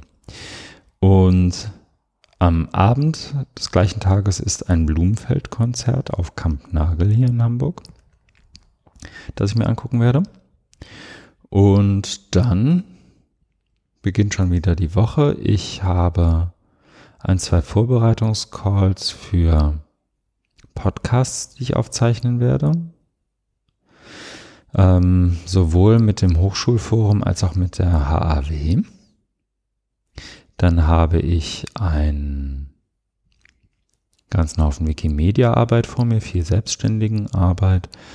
Bin dann irgendwann nochmal in Frankfurt wahrscheinlich, aber dann irgendwann auch in Hannover, weil ich da eingeladen und gefragt wurde, ob ich einen Vortrag halten möchte, ähm, um die Mission Possible Konferenz Tagung einzuleiten, die, wenn es einen Preis für das beste Bildungslogo und Bildungs, ähm, oder andersrum, die Konferenz mit Bildungseinschlag und Openness-Einschlag mit sowohl bestem Logo als auch besten Namen und besten Design geben müsste, dann kann ich mir nicht vorstellen, wer der Mission Possible noch Konkurrenz machen möchte in diesem Jahr. Lass mich dabei gern vom Gegenteil überzeugen. Da darf ich einen Vortrag halten und ich habe mich entschlossen, einen Vortrag zu halten zu dem weiten Feld Digital Literacy, Openness, Partizipation im Netz und OER. Mhm. Ganz viele Leute, die praktisch reden, dann kann ich mal daher schwafeln, dachte ich. Ähm, ja, und dann ist die Woche drauf schon die Next Library Konferenz, ähm, wo ich auch wieder einen Workshop halte, habe ich, glaube ich, eingangs erzählt. Ja. Und so geht es immer weiter. So schließt sich der Kreis. Mhm. Was machst du denn, Markus? Ich äh, bin nächste Woche, Montag bis Mittwoch, beim OER IT Sommercamp in Weimar. Mhm. Und dann die Woche drauf bei der ESA-Konferenz in Bozen. Das ist eine europäische Bildungskonferenz eine wissenschaftliche europäische Bildungskonferenz. Und da werde ich einen wissenschaftlichen Vortrag halten zu OER und Forschung und Deutschland. Warum das alles viel besser werden muss. OER, Forschung und Deutschland? Ja, zu den in dem Spannungsfeld. Ah, okay. Ich dachte erst OER, dann zweiter Vortrag Forschung. Das ist ein Vortrag. Dritter Vortrag. Deutschland. Alles klar. Ja. Fantastisch dann obliegt es jetzt, glaube ich, mir eher, uns hier rauszuführen, mich bei dir herzlichst zu bedanken. Ich möchte mich nochmal herzlich für die Gastfreundschaft bedanken, das leckere äh, Flensburger Pilsner und das wohlschmeckende Wasser und den gut temperierten Kaffee. Vielen Dank. Sehr gerne. So hört eine Folge Feierabend Bier Open Education in Dur auf und nicht in Moll, wie sonst ganz oft. Ähm, vielen Dank fürs Zuhören. Feedback und Kommentare jeglicher Art immer gerne, am liebsten über unseren Blog oder bei Twitter ähm, auf feierabendbieropeneducation.de oder unter dem Hashtag FOE Podcast. Vielen Dank, bis dahin. Tschüss.